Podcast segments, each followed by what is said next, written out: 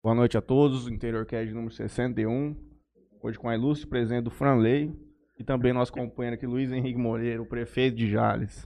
Uma belíssima segunda-feira, onde todos renderam muito no trabalho, o pessoal teve muito tempo para responder e-mail, para fazer o que estava atrasado a semana passada, porque estamos desde as 12h40 sem o veículo de comunicação mais utilizado hoje no Brasil, que se chama WhatsApp. É, deu uma quebrada boa na galera aí que, que usa muito. Você trabalhou hoje, nem Hoje bastante? eu trabalhei. Ninguém ficou enchendo teu Ninguém foi saco. enchendo meu saco, rendeu. E antes, um monte de gente mandando Hoje né, mensagem, perguntando as coisas, pedindo as coisas. Então hoje, até que eu não, não tô tão chateado assim com a queda. Boa noite a todos que nos acompanham. Mais um dia aqui. Hoje com o Luiz aqui.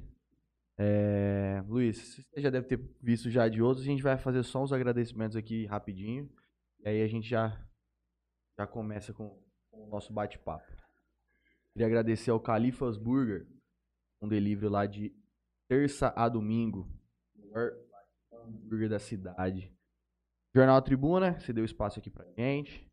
GSX Clube Náutica, se você quer passar um final de semana lá em Santa Fé, quer andar de, de lancha, enfim. O pessoal lá da GSX tem aluguel de lanchas de 26 a 30 pés. De Mateu Açaí, já vou falar pela trigésima vez, é o melhor creme de pistache que tem nessa cidade. Esse é e é bom. claro, o melhor açaí. Queria agradecer também Solutions VoIP, a empresa que presta serviço de telefonia VoIP. Fazem disparo de SMS e, e algumas outras coisas lá. Unicórnio Jalesense. Unicórnio Jalesense, do Grande Rick. Startup. E Melfinet, Do Mark Zuckerberg. do nosso amigo Kiko. Eu não sei o que ele tá fazendo, que ele não recuperou o Facebook e o Zap ainda. Pois é, precisa Tá. dar um, mandar um SMS pra ele. Tá com Isso. promoção lá de 200 mega por 89 reais com Wi-Fi grátis, hein? Pessoal que tá com internet lenta em casa aí, quer dar um up aí, só dá um toque pro Muita pessoal gente da me perguntou hoje ia ter programa. Falei, pô, o mundo tá girando ainda. É, ué. Não tem Zap, mas vai fazer o quê?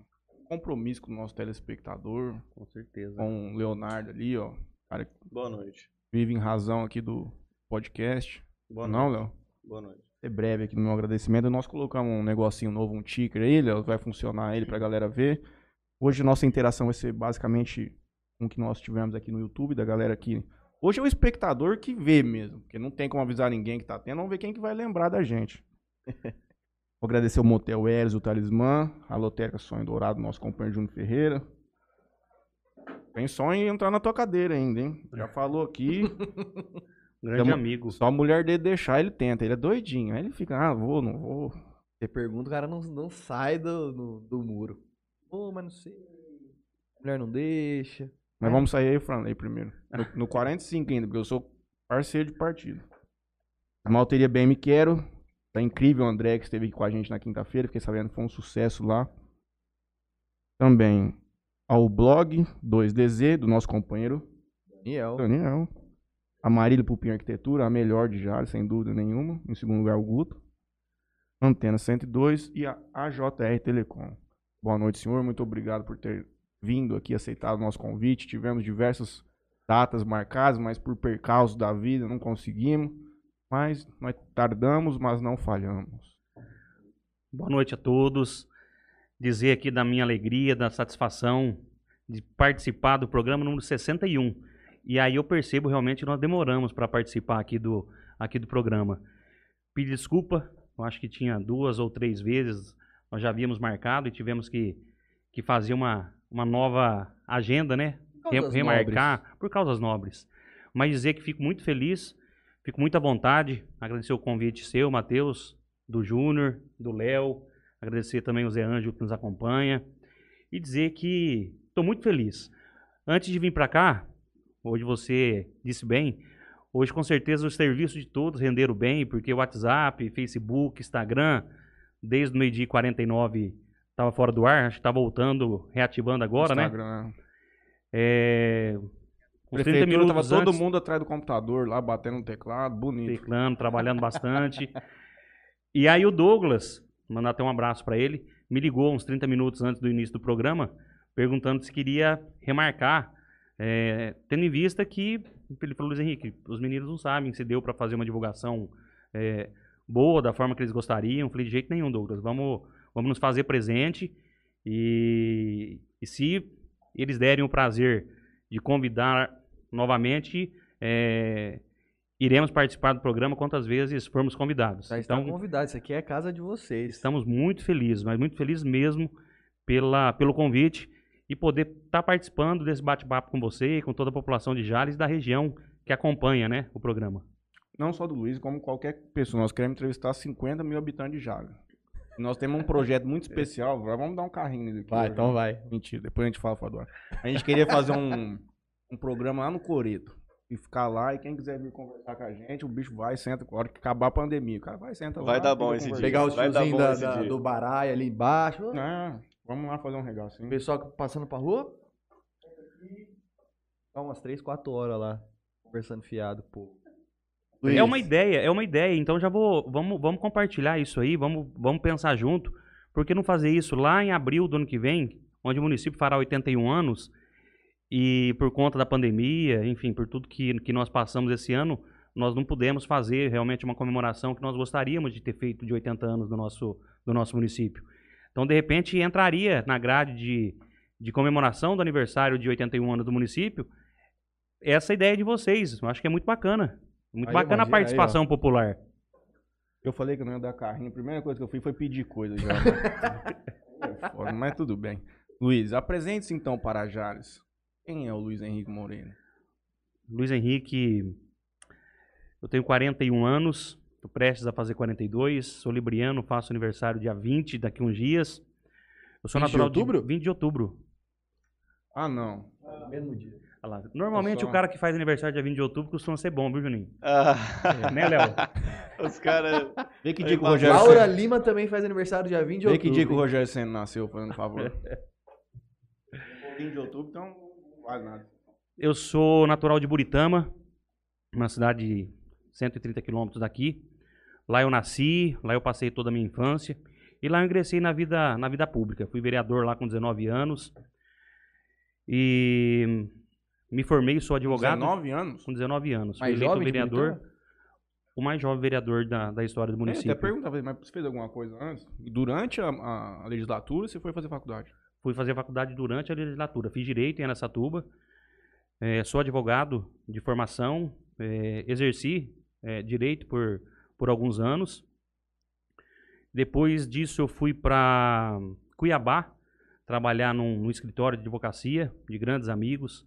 É, Ganami Xavier, o Abib Nada Ganami, que é um advogado especialista na área de direito do trabalho, e o Jorge Napoleão Xavier, é um criminalista é, bem conceituado em Aracatuba. Antes, é, ambos nos deixaram, o Dr. Abib, inclusive, nos é, faleceu há 15 dias atrás, e posso dizer que aprendi muito com eles. E fui para Cuiabá, trabalhar no escritório de advocacia deles, Ganami Xavier, e fiquei responsável por esse escritório. E de Cuiabá, é, eu fui para Brasília, trabalhar na assessoria parlamentar do então deputado federal Vadão Gomes. Fiquei em Brasília até meados de 2009, e aí eu vim em 2009 para Estrela do Oeste. Na verdade, vim para o estado de São Paulo para coordenar a campanha eh, do deputado eh, que teria a eleição em 2010. Eu vim para a região, mais precisamente para Estrela do Oeste. E aí conheci minha atual esposa, que é de Jales. Ela tem família em Jales, é de Jales. E aí me casei.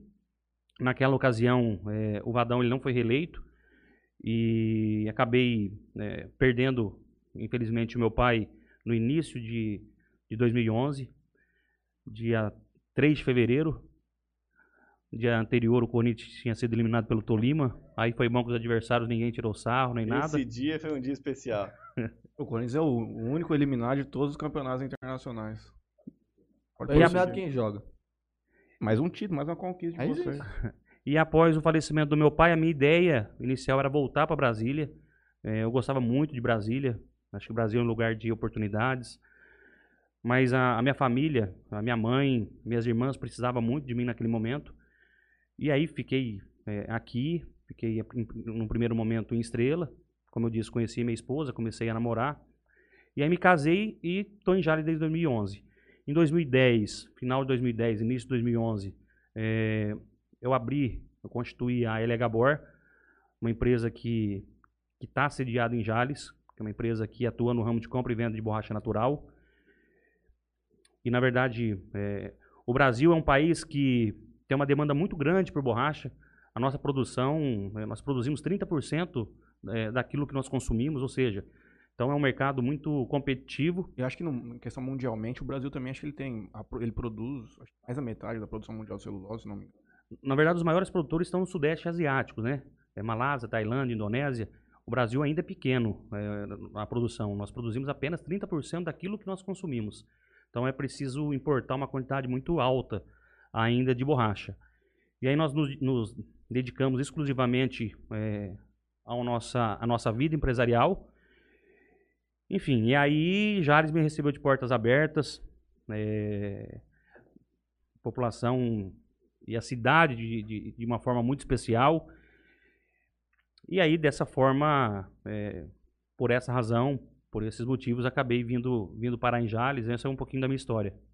É, eu acho que tem um, muita gente faz uma crítica pra você, especialmente já entrando nessa parte da política, por que você se interessou por ingressar, por exemplo, para concorrer ao cargo do prefeito aqui no executivo em Jales, sendo que você não seria daqui. Mas, menos a percepção que eu tenho é que isso é uma coisa natural nesse mundo, geralmente. Também não dá pra dizer que você não tinha laço com a cidade, já que você tá dizendo que já são 10 anos que você estava aqui. Como que você vê isso? Eu acho que é uma coisa que tem realmente um impacto sério ou é uma coisa que simplesmente, se você conseguir desenvolver um trabalho razoável, não tem significância nenhuma? Olha, é, é, é muito, muito legal essa oportunidade para que a gente. A gente ouviu muito isso de adversários na campanha. Uhum. Enfim, eu acho isso muito. Essa oportunidade muito importante para que a gente possa realmente fazer é, essa explanação, essa colocação. Se você pegar, é, não, não vai longe. O, o prefeito de Rio Preto é o Dinho Araújo. Ele é de Santa Fé do Sul. Se você pegar o presidente da República, o Jair Bolsonaro, ele é de Glicério. Ele é aqui da nossa região. Ele fez carreira política nele. Eu achei que ele era do Rio. Não, ele fez a Não. carreira política dele toda no Rio de Janeiro. Paulista. Então, estou dando dois exemplos de vários que nós poderíamos pegar eh, de pessoas que eh, não necessariamente precisam nascer na cidade para conhecer a cidade. Aliás, eh, isso acho que é um fato bastante positivo. As pessoas, quando vêm de fora, elas conseguem ver muitas, muitos, muitas vantagens e muitas coisas positivas que muitas vezes as pessoas que moram definitivamente naquela localidade, elas não conseguem ver. Uhum. É, existem pesquisas que mostram que o empresário ele tem mais, mais chance de ter sucesso na vida construindo a sua empresa Fora de casa. fora da sua casa. Isso é comprovado através de pesquisa, você pode pesquisar. Então, é, o que, que acontece? Jales foi, é uma cidade que me acolheu muito bem, como eu disse anteriormente. Tudo que eu tenho na vida de mais precioso, de mais valioso, foi aqui em Jales que eu, que eu conquistei. Infelizmente, nós não conseguimos na- eh, escolher aonde a gente nasce. Quem escolhe são os nossos pais, certo? Porém, a gente escolhe aonde a gente quer fincar raízes, onde a gente quer permanecer, onde a gente quer viver, onde a gente quer morar e onde a gente quer morrer. Uhum. E eu nunca escondi isso de ninguém, é, desde antes da eleição, desde antes da campanha. Eu, inclusive, já disse isso para minha mãe, para minhas irmãs. O dia que, que Deus nos chamar para próximo dele, é aqui em Jales que eu quero permanecer. É aqui que eu quero ser sepultado, quero ser enterrado. Porque foi, foi Jales que me deu tudo, é, tudo de melhor na minha vida. Principalmente Deu a família, familiar, né? a questão familiar, a questão empresarial. Então, é, eu acho que as críticas, a partir do momento que a gente entra na vida pública, nós temos que estar preparados para receber críticas e elogios. E tentar aprender com as críticas, porque as críticas muitas vezes elas são, elas são con- construtivas. Uhum. Mas com relação né, à questão de, poxa, o, o Luiz Henrique não, ele é forasteiro, o Luiz Henrique caiu de paraquedas. Eu acredito que. E, e prova disso foi o resultado das eleições, porque nós acabamos tendo uma votação bastante expressiva, tendo em vista o número de, de abstenção e tudo mais. E reflete também a eleição de 2018, porque a eleição municipal foi em 2020.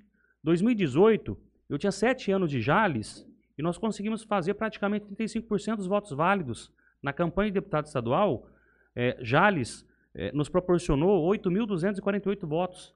Ou seja, uma Naquele votação momento já bastante expressa- acreditava. já acreditava, já confiava e principalmente já mostrava que queria a cara nova. O que a gente percebe nas nossas andanças, o que a gente percebe em 2018 foi uma, foi uma eleição muito, muito diferente, que a população já deu o recado para nós eleitores que a população queria e quer, eu, eu acredito ainda, na renovação de pessoas novas, pessoas de boa índole, de bom coração, que queira realmente trabalhar, que tem Deus na frente, que possa realmente trabalhar com honestidade, com transparência, que muitas vezes as pessoas falam sim, o país não tem jeito, o estado não tem jeito, o município não tem jeito. Não, eu sou totalmente avesso a isso. Eu acho que é possível sim. É, a política, desde que bem feita, é a melhor forma de você mudar a vida das pessoas.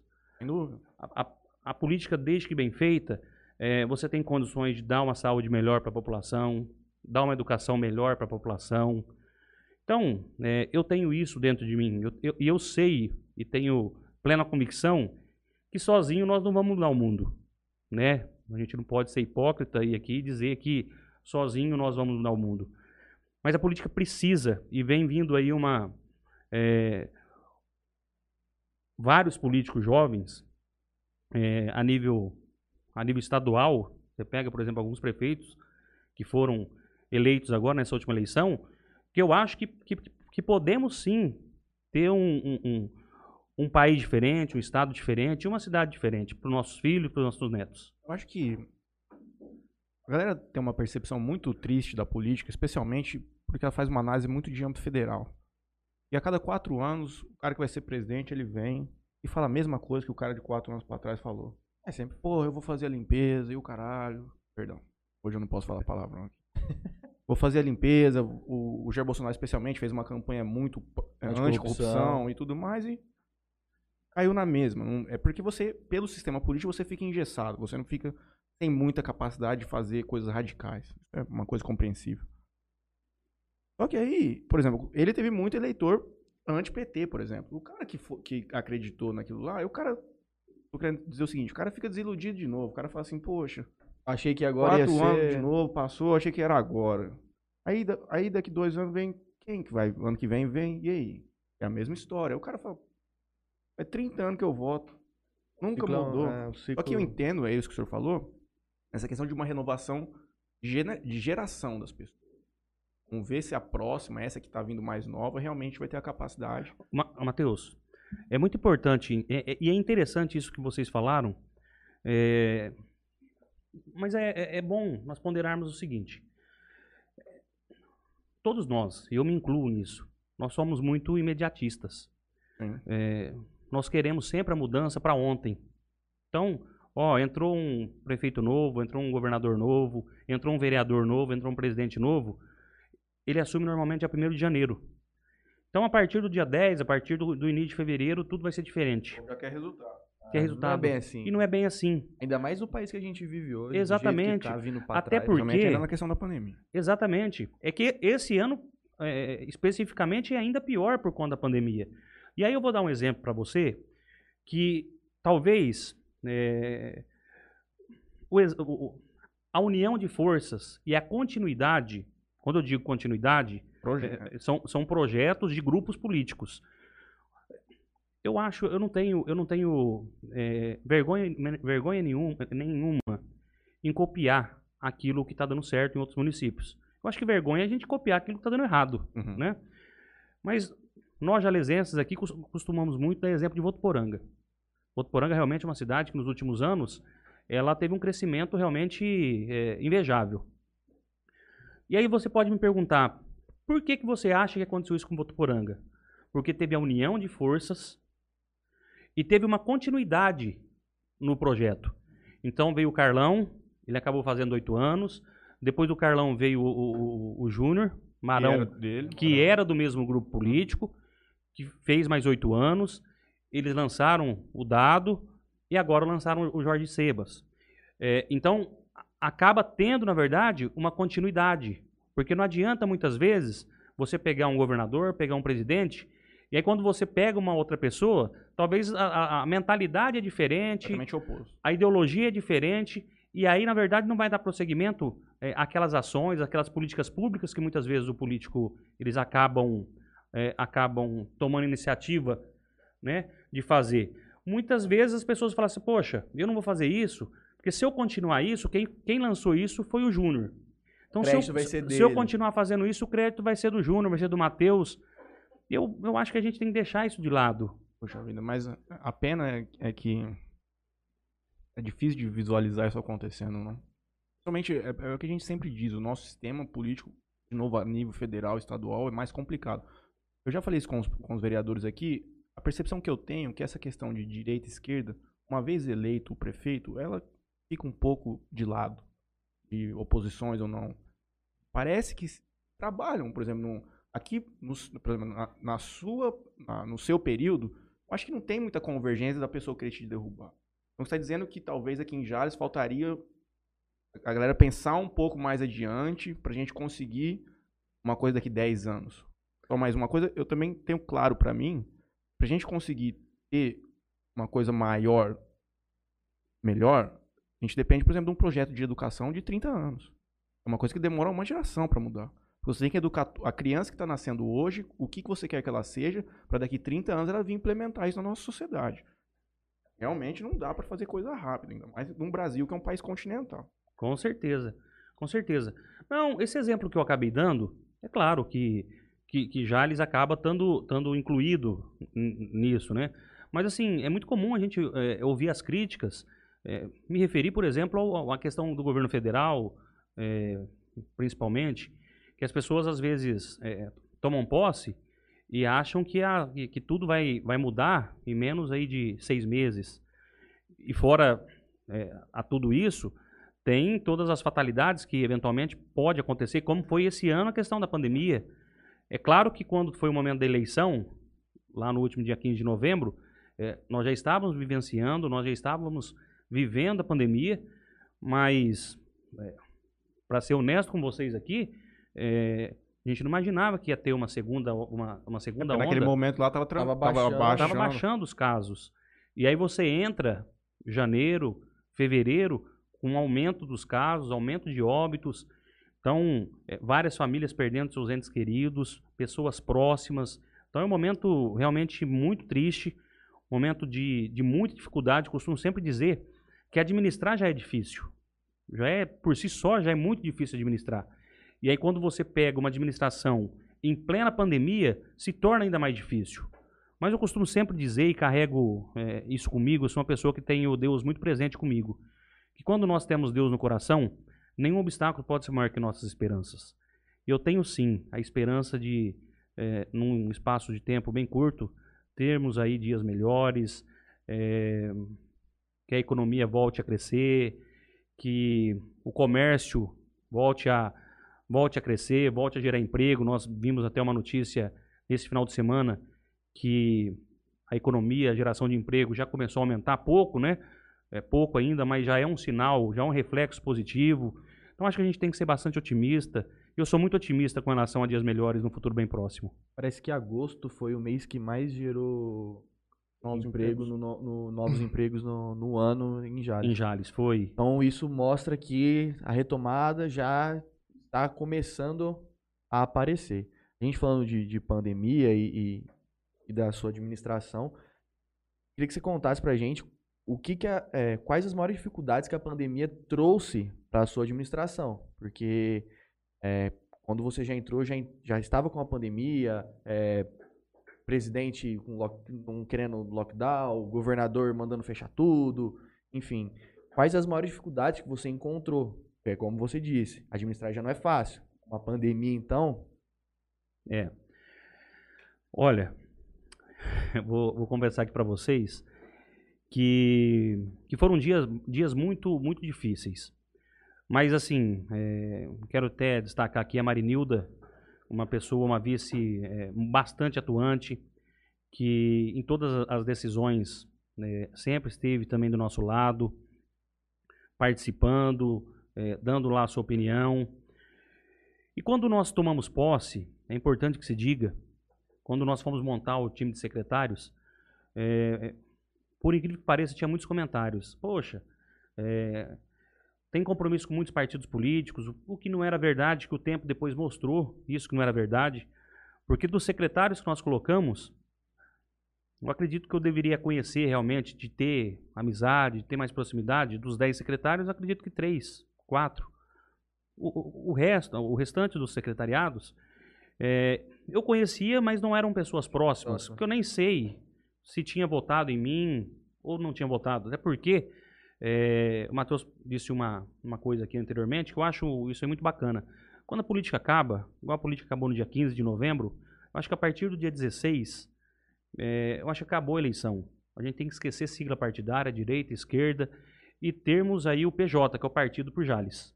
Partido de Amor, de União por Jales. E ali naquele momento, nós, é claro que tivemos a, a preocupação muito grande com todas as áreas, mas em especial a saúde. Então, o doutor Alex Kitayama, no primeiro momento, ele assumiu a pasta. Quero até aproveitar a oportunidade aqui, parabenizá-lo pelo, pelos trabalhos que ele desenvolveu durante praticamente 90, 120 dias. É, depois, infelizmente, é, ele pediu exoneração, nós colocamos a Nilva. E aí, foi o, o, o é o, é o trabalho em conjunto que eu costumo sempre dizer que a união faz a força. Que as pessoas, de todas, todos os funcionários públicos, todos os funcionários da prefeitura, mas em especial na pandemia, os funcionários da saúde, que há praticamente aí um ano e meio, quase, quase dois anos, eles deixando a família, deixando eh, seus afazeres, para se dedicar único e exclusivamente para salvar a vida do próximo. E a grande dificuldade que nós encontramos nesse primeiro momento foi que quando nós assumimos a administração, e muitas vezes a gente faz compromisso de campanha, e aí as pessoas dizem o seguinte: bom, fez o compromisso para poder ganhar a eleição.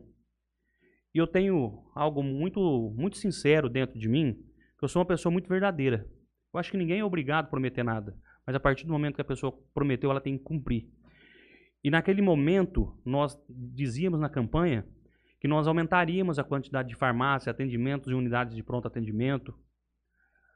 E o que, que aconteceu? Quando nós assumimos em janeiro, nós nos deparamos com praticamente três farmacêuticos, por exemplo, com funcionários eh, do quadro da saúde eh, precisando totalmente de funcionários desgastados, eh, funcionários eh, com Covid, funcionários com problemas, inclusive psiquiátricos. Então, precisava realmente fazermos ali uma, um- uma, uma contratação emergencial.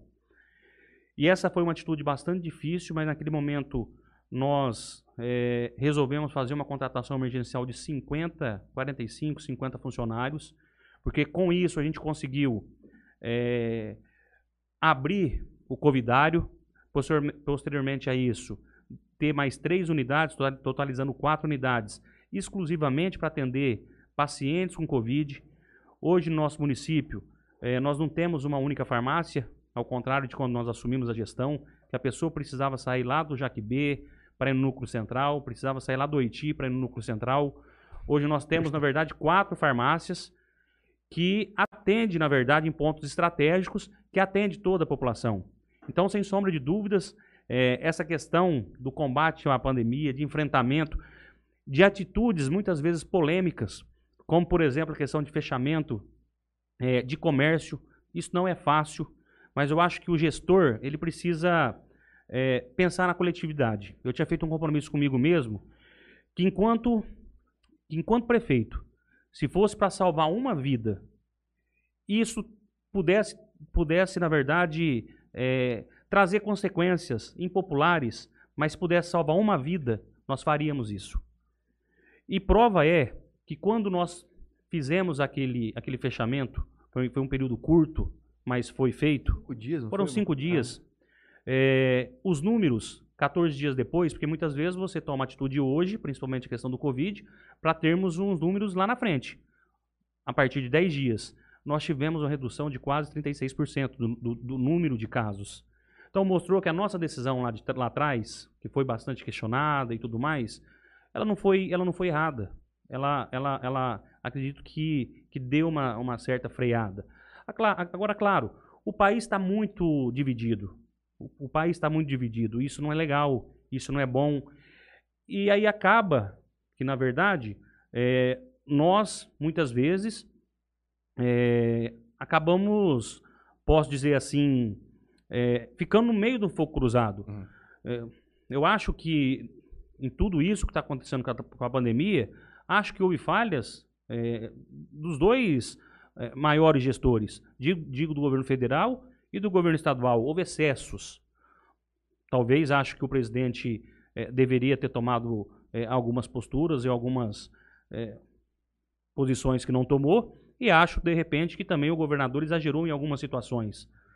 Porém, eu, como prefeito, tenho que fazer aquilo que eu acho que deve fazer, que é o melhor para a cidade, de acordo com aquilo que a gente pode fazer. E é importante também destacar que nós tínhamos, o Supremo julgou que os estados e os municípios, eles tinham autonomia para poder tomar as decisões. Porém, nós tínhamos o Plano São Paulo, que no ano passado não tinha isso. Porém, a partir de janeiro de 2021, foi criado um órgão ligado ao Ministério Público só para ver quais municípios estavam aderindo ao Plano São Paulo ou não. Então, o município que não estivesse aderindo ao Plano São Paulo teria responsabilidade, inclusive com penalidades do Ministério Público. Não é simples, não. E é importante que a população saiba disso, porque muitas vezes fala, poxa, mas por que foi feito isso? Por que, foi feito não aquilo? sabe disso. Que não sabe. Então é por Uhum. isso que, que é muito válido esse bate-papo, para que as pessoas, que a população tenha ciência disso. Aqui gente, o bom desse espaço é que a gente consegue articular um pouco por mais tempo, de maneira mais aprofundada. Peço perdão pra gente ter dado risada aqui há, há pouco. Imagina. né? Porque nós temos uma coisa mística, mágica, e um faz uma coisa, o outro, sem perceber, faz. Eu cruzei o braço, ele pegou e cruzou o braço. Eu fiz assim, ele fez assim. Eu não consegui, cara. Aí eu falei, pô, É, eu tá bebo água, né? passa um segundo e toma água. Eu passo álcool gel na mão e acontece ao contrário também. Eu não consigo entender, mas tudo bem. Juninho, mete Bom, o YouTube aí, bom. eu vou pegar mais uma Dá água. uma senhor. passadinha no YouTube aí. Pega água pra mim também, por favor. O Alberto manda um boa noite, família. Boa noite, Alberto. O Bruno, do Bruno Ed Carlos, manda um boa noite. Boa noite, Bruno. Não é, o, não é o Bruno, provavelmente, deve ser o Ed que tá falando, com certeza. Moacir Cardo- Cardoso também manda boa noite. Gustavo Balbino diz: o Instagram, Facebook e WhatsApp caíram, mas o Interior Cast não. Muito boas palavras, Balbino.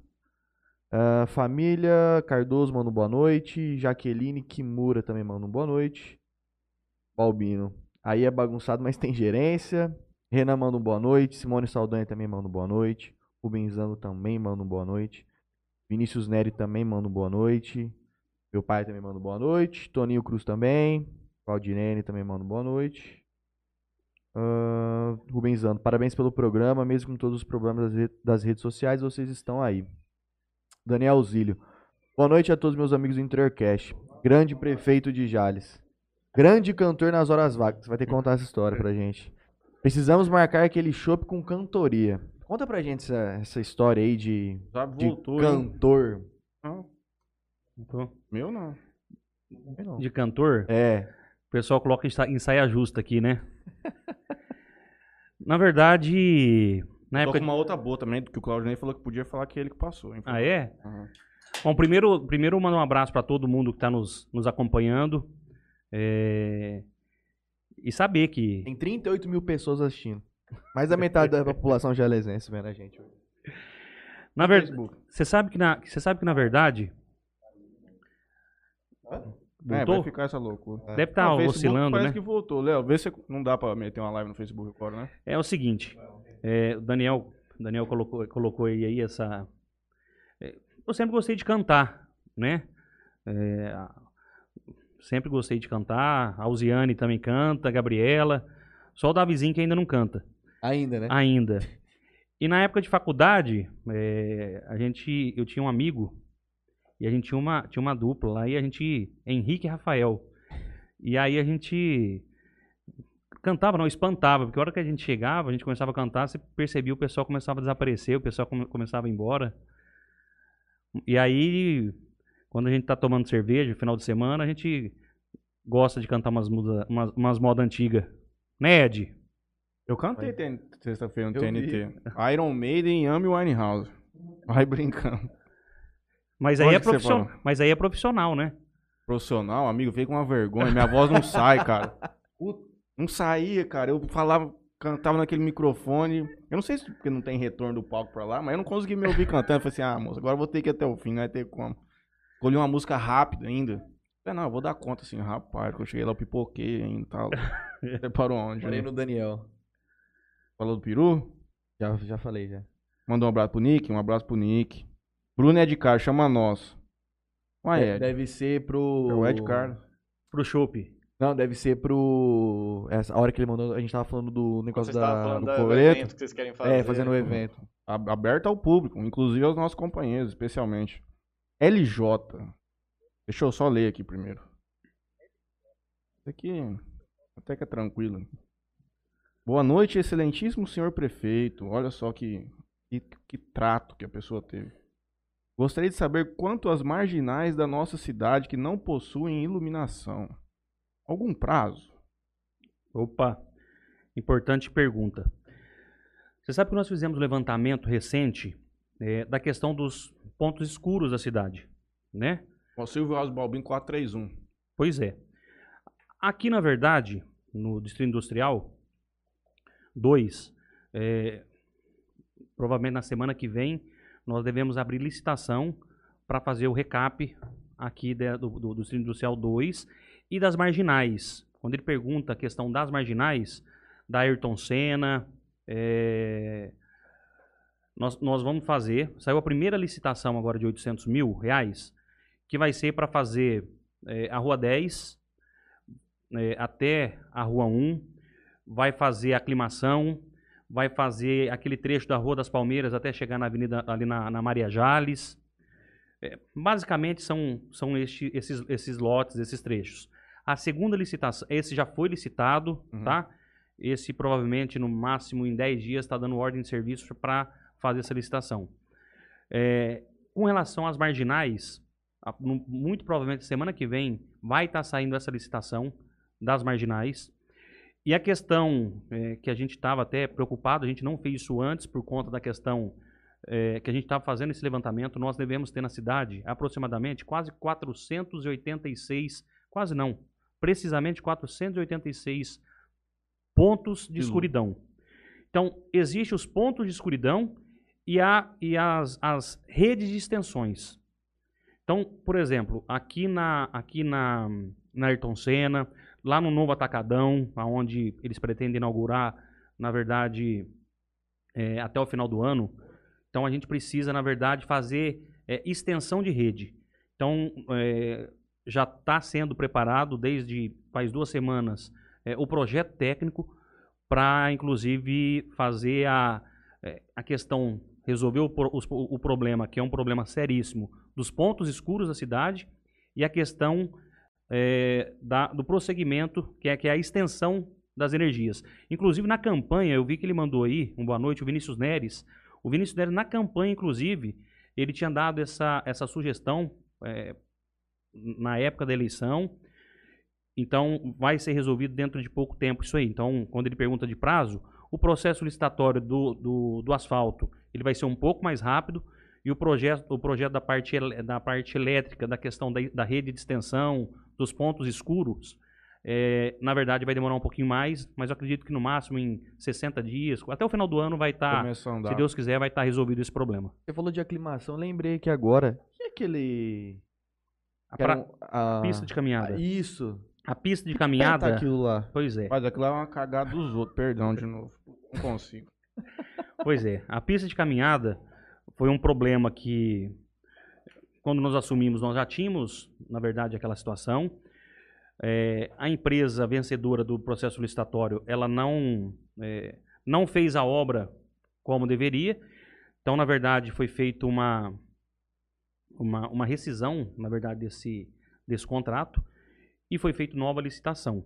Então, a gente está aguardando toda, toda a parte burocrática para que a gente possa dar início e aí a gente tem torcido bastante para que vença uma empresa séria, uma empresa que realmente execute o serviço quanto antes. Vai ficar massa. ali. Assim como tínhamos o problema do Parque das Flores. O Parque das Flores também tínhamos esse problema bastante parecido. E aí nós precisamos, na verdade, é, entrar na justiça, romper o contrato com a empresa vencedora, abrir nova licitação. Agora teve o, o- o vencedor e a obra está sendo executada. Então, existem algumas coisas que, infelizmente, é, o processo muitas vezes é, é, Burocrático leva e le- tempo, é lento. burocrático, Mas eu tenho certeza que todos esses, esses problemas eles serão resolvidos no menor espaço de tempo possível. Acho que uma coisa que a gente tem que também compreender, isso olho também para qualquer administrador público. Gente, não, não se não tem praticamente nada nos últimos dois anos. Ah, sim. É que a gente falou, vocês, todo mundo foi completamente engessado nessa questão de fazer campanha para salvar. Exatamente. Tá, voltou. Já voltou, eu mandei minha lista aqui, agora vai para umas 6 mil pessoas, vocês sem dúvida nenhuma. Deixa eu voltar aqui e ver quem mais dá um salve geral, depois nós continuamos. Quem mandou a pergunta foi o LJ. O Vinícius Romano Neres, ele mandou uma- uma- um comentário aqui na sequência. E o Vitor Nutti também nos desejou boa noite. O, o Neres diz o seguinte: Aniversário da cidade já deixou de ter graça quando ceifaram o recinto da FACIP. E a mesma continuou a existir. Todo bom jalesense adoraria ter a FACIP de anos atrás de volta. Existe chance disso acontecer, senhor prefeito? Olha, eu achei- há muito tempo atrás, ela dava lucro também, não dava? Mas aí depois começou a ficar bem deficitária. É, o grande problema hoje, e aí vamos ser honestos, inclusive falei com, com o Vinícius a semana passada, inclusive sobre isso. É, ele questionou sobre a questão é, da FACIP. É claro que, que, que todos nós né, gostamos de festa, é, é algo marcante que, que Jales sempre, sempre né, foi marcada por esse, por esse evento tradicional, né? Mas hoje, qual que é o maior problema que eu vejo? É, claro, uma série de problemas. Mas o maior problema é o espaço físico para fazer essa festa, para organizar uma festa. É claro que nós tínhamos em mente, quando nós assumimos a administração, fazer realmente uma, algo diferente, algo especial eh, no aniversário, em abril, dia 15 de abril eh, desse ano, onde a cidade completava uma data bastante especial, um aniversário de 80 anos. E já estamos pensando eh, naquilo que nós faremos em abril do ano que vem, quando a cidade fará 81 anos, e aí eu acho que a festa tem que ser dobrada. Como não teve esse ano, a gente precisa fazer.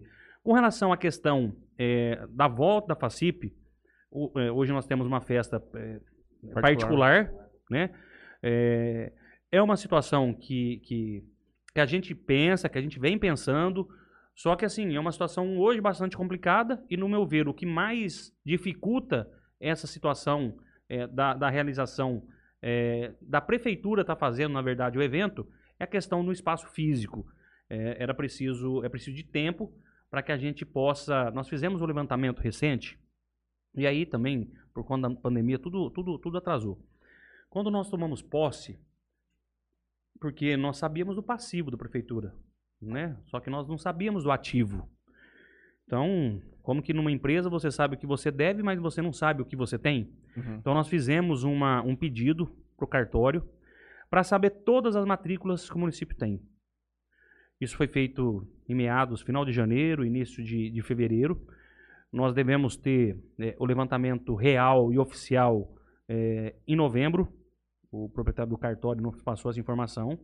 Nós levantamos alguns imóveis. Porém, o número de matrículas, ela passa de 950 matrículas. De repente, dentro dessas matrículas, não é sonhando e, e longe disso, de repente, dentro dessas matrículas, nós, te- nós poderemos ter alguma área que poderá ali ser, ser feito, de repente, um, um- uma nova FACIP, alguma coisa nesse sentido. Mas tudo que nós falarmos hoje, até que nós tenhamos esses, eh, esses registros, essa documentação em mãos, é, na verdade, é, Palavras ao. palavras ao vento. Então a gente prefere esperar ter todos esse, esses documentos em mãos para depois realmente vir a público e colocar aquilo que realmente a gente está pensando, está pleiteando. caro. É muito caro. É, realmente é muito. É, eu vou emendar uma pergunta relacionada com isso. O senhor disse que a grande dificuldade de se fazer uma FACIP é o espaço físico para realizar a festa. Qual que é a maior dificuldade de Jales hoje? O senhor vê que é o grande entrave de Jales. Qual que é o grande gargalo do, do município? Você sabe que quando a gente fazia pesquisa eleitoral, nós víamos algo muito curioso. E a vacinação mostrou que isso realmente é, é real. É, sabe o que acontece em Jales? E é aí por isso que nós estamos, inclusive, tomando algumas atitudes, como, por exemplo, a questão de um projeto que nós enviamos para a Câmara é, sobre a criação de um, de um parque tecnológico, porque por, por conta Legal. da pandemia, o setor que mais, cri- que mais cresceu na pandemia foi o setor de tecnologia. Uhum. O que, que acontece hoje em Jales? É, Jales, a população de Jales, as pesquisas já mostravam isso, mas eu sinceramente eu tinha alguma dúvida com relação a isso. Mas a questão da vacinação, como eu disse, ela, ela, ela confirmou que isso é uma realidade. Hoje, muitas vezes, a pessoa, o pai, a mãe, ele paga a faculdade para os filhos, com muito sacrifício. E aí, por falta de oportunidade de emprego, os filhos precisam muitas vezes ir para Botuporanga, para Rio Preto, para Campinas, para São Paulo. E quando eles vão para lá, eles não têm retornado.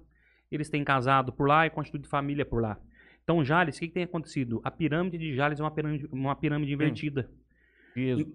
Então, o que que é o- qual que é o maior desafio? E, na verdade, eu já comentei, já comentei isso, inclusive, em reuniões de secretários, principalmente com o secretário de Desenvolvimento Econômico e Turismo, que a gente precisa realmente fazer é, com que essas pessoas, que esses jovens, eles fiquem em Jales. Eles só vão ficar em Jales com oportunidade de emprego. Então, nós precisamos trazer novas empresas, oportunidades de emprego para que esses jovens, quando eles se formem, eles não vão para Rio Preto, eles não vão para Botuporanga, eles não vão para São Paulo, que eles fiquem em Jales.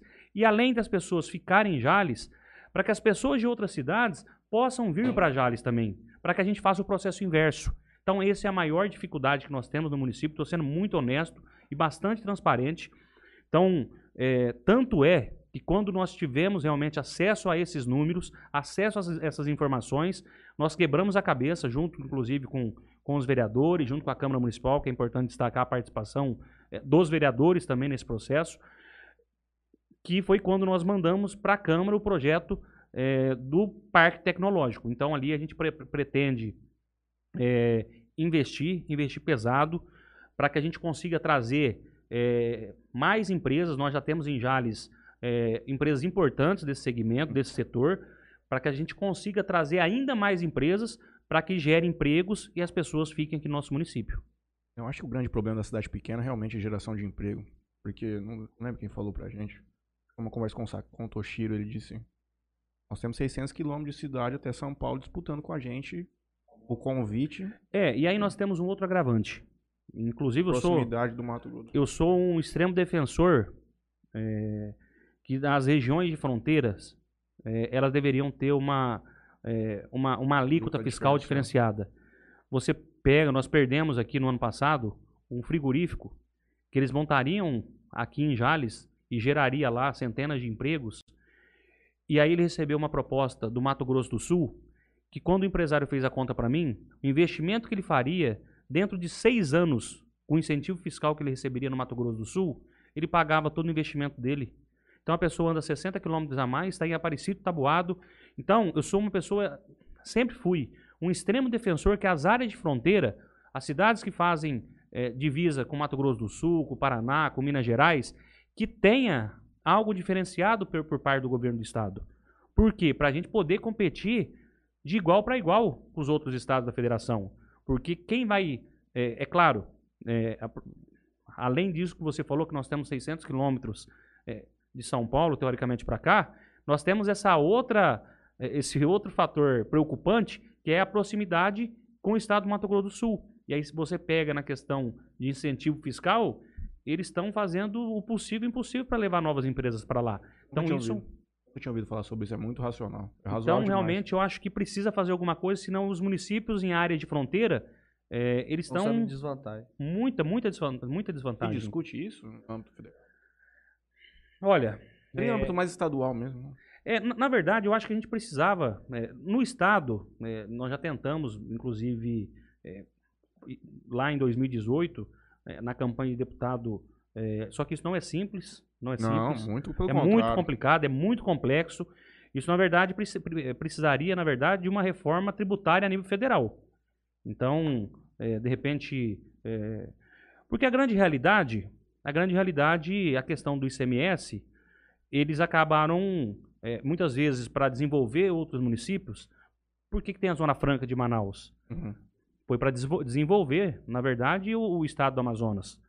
Então, é, os estados menos desenvolvidos têm uma alíquota menor. E aí, muitas vezes, eh, muitas vezes não, eles fazem isso para poder fazer o quê? Ter um crescimento maior nesses estados.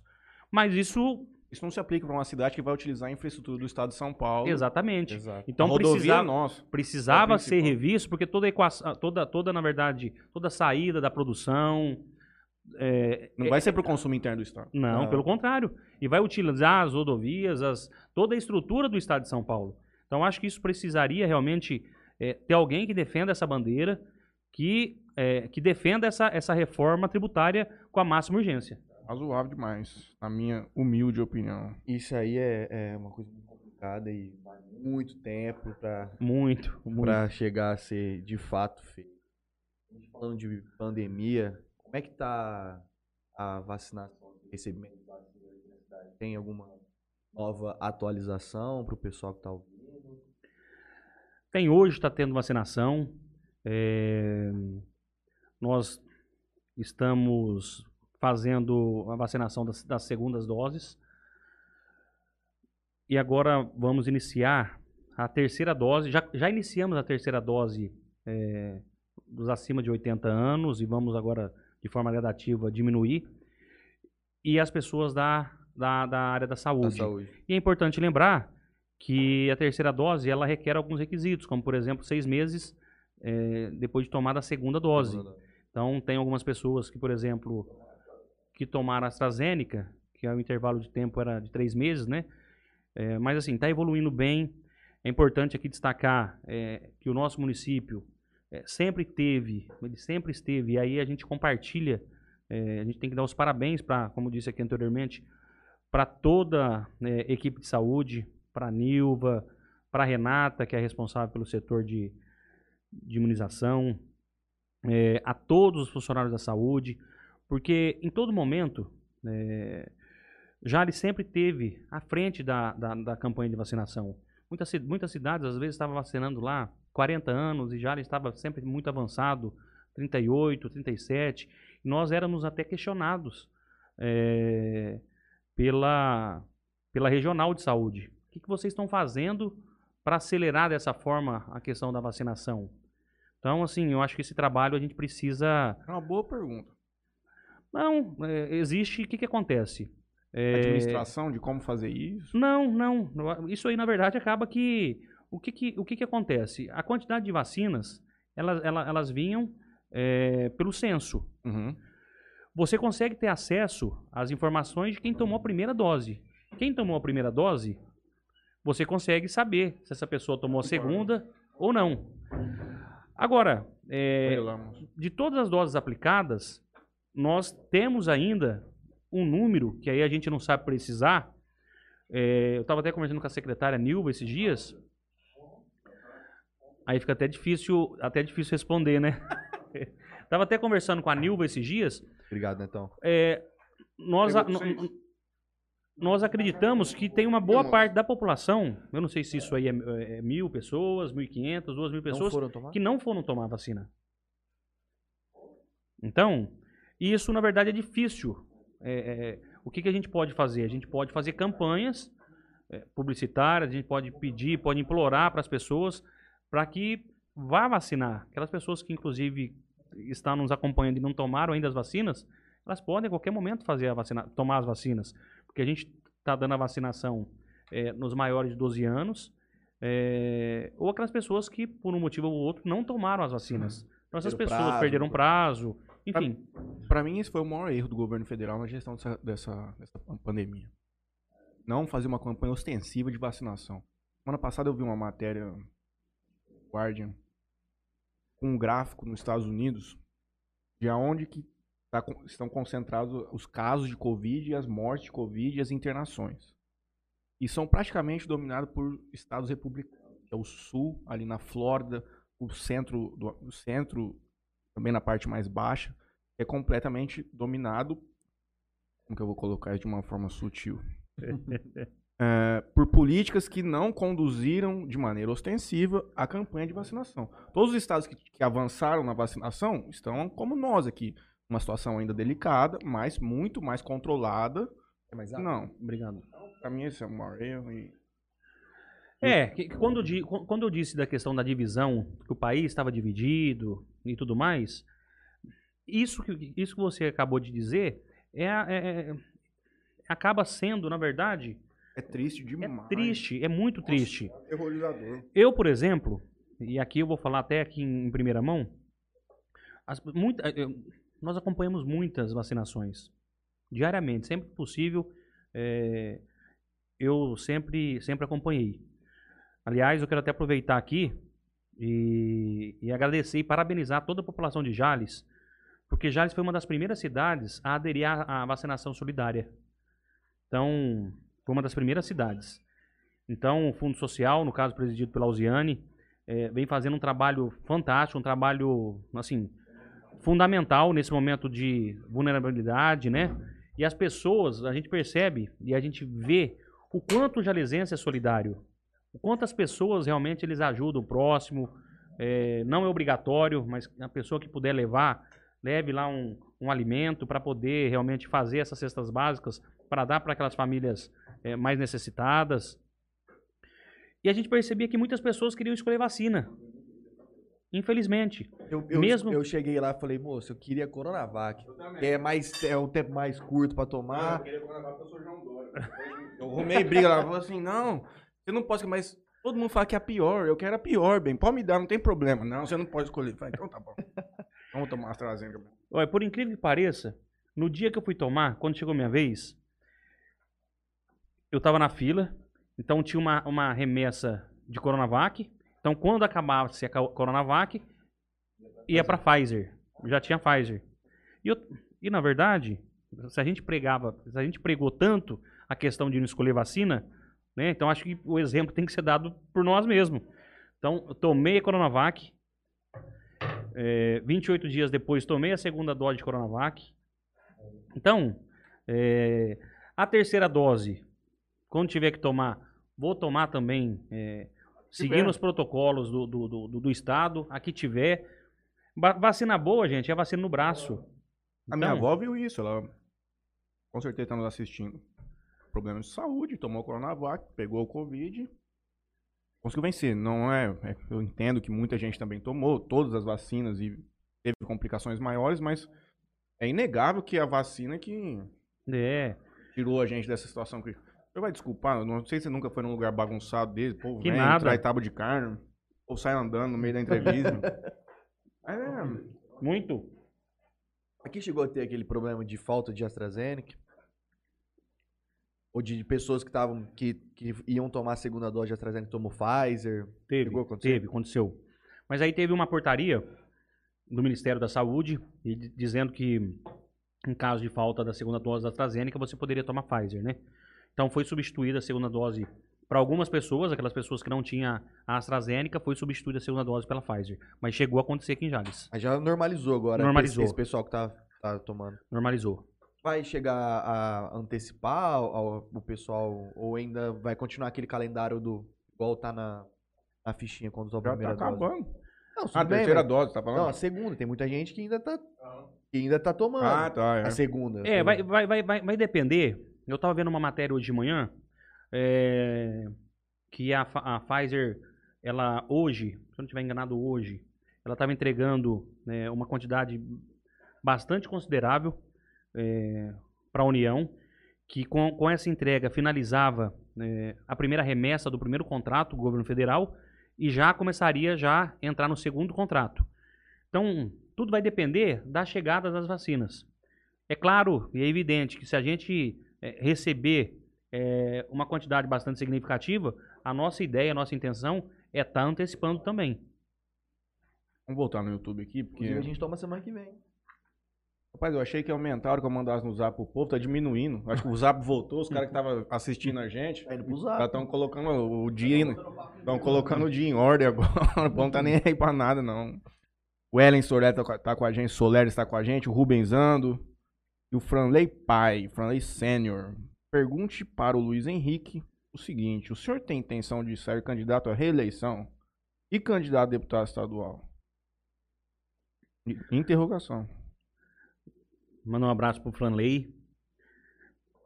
Dizer que eu sou um grande admirador e grande fã, fã dele, viu? Eu também. Franley, é o seguinte, né, com relação à primeira pergunta da questão da reeleição. Eu acho que tudo é tudo ainda é, é muito novo, é muito recente. Nós acabamos de, embora tenha 10 meses, né, de administração, mas como nós havíamos mencionado aqui, é, foram meses bastante turbulentos, é, meses de muito trabalho, trabalho bastante intenso. Então, é é algo que ainda não passa pela nossa cabeça. A gente, para ser muito honesto, é, não, não parei ainda para pensar sobre essa situação. Recente. É muito recente, né? Tudo muito recente. Nós tomamos posse agora em janeiro e aí é, já veio pandemia. Então, assim, é algo que, que nós não, não pensamos ainda. E com certeza no momento certo, no momento oportuno, a gente vai, vai avaliar todas as, as possibilidades. Com relação à questão da candidatura é, a deputado, ele pergunta aí estadual, né? É, eu acho que todo ser humano é movido de sonho.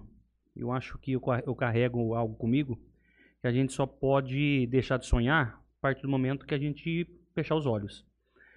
E tudo nas nossas vidas tem que, tem que haver planejamento. E eu sempre fui uma pessoa muito determinada, muito focada e muito perseverante. É, desde criança, eu sempre fui assim. Eu sempre fui uma pessoa que é, carreguei comigo, poxa, eu quero fazer aquilo lá. Sempre fui uma pessoa muito assim. É, e se eu falar para você que eu não tenho essa vontade, eu vou estar mentindo. Então, é, nós tivemos essa experiência lá em 2018. Tivemos, foi uma votação como, como foi uma eleição muito difícil, uma eleição atípica por conta da questão da onda Bolsonaro e, e tudo mais. Tanto é que se nós estivéssemos no PSL com a votação que nós tivesse, tivemos, nós teríamos sido eleito Uhum. naquela eleição. Mas eu não sou de ficar lamentando, pelo contrário, nós deixamos de ganhar aquela eleição e graças a Deus hoje s- ganhamos eleição para estar comandando uma cidade importante e queremos fazer uma administração para ficar marcado positivamente na história do, do, do município e do povo jalesense. Com relação, eh, mais precisamente, à questão de candidatura, eh, eu pretendo sim no futuro, não é agora, não sei se, se isso vai ser em 2026, em 2030, mas pretendo sim né, me estruturar. é, política é grupo, política é base. Nós tivemos, é, dos 645 municípios do estado de São Paulo, nessa última eleição de 2018, quando disputamos a vaga na Assembleia Legislativa, nós tivemos votos em 413 cidades.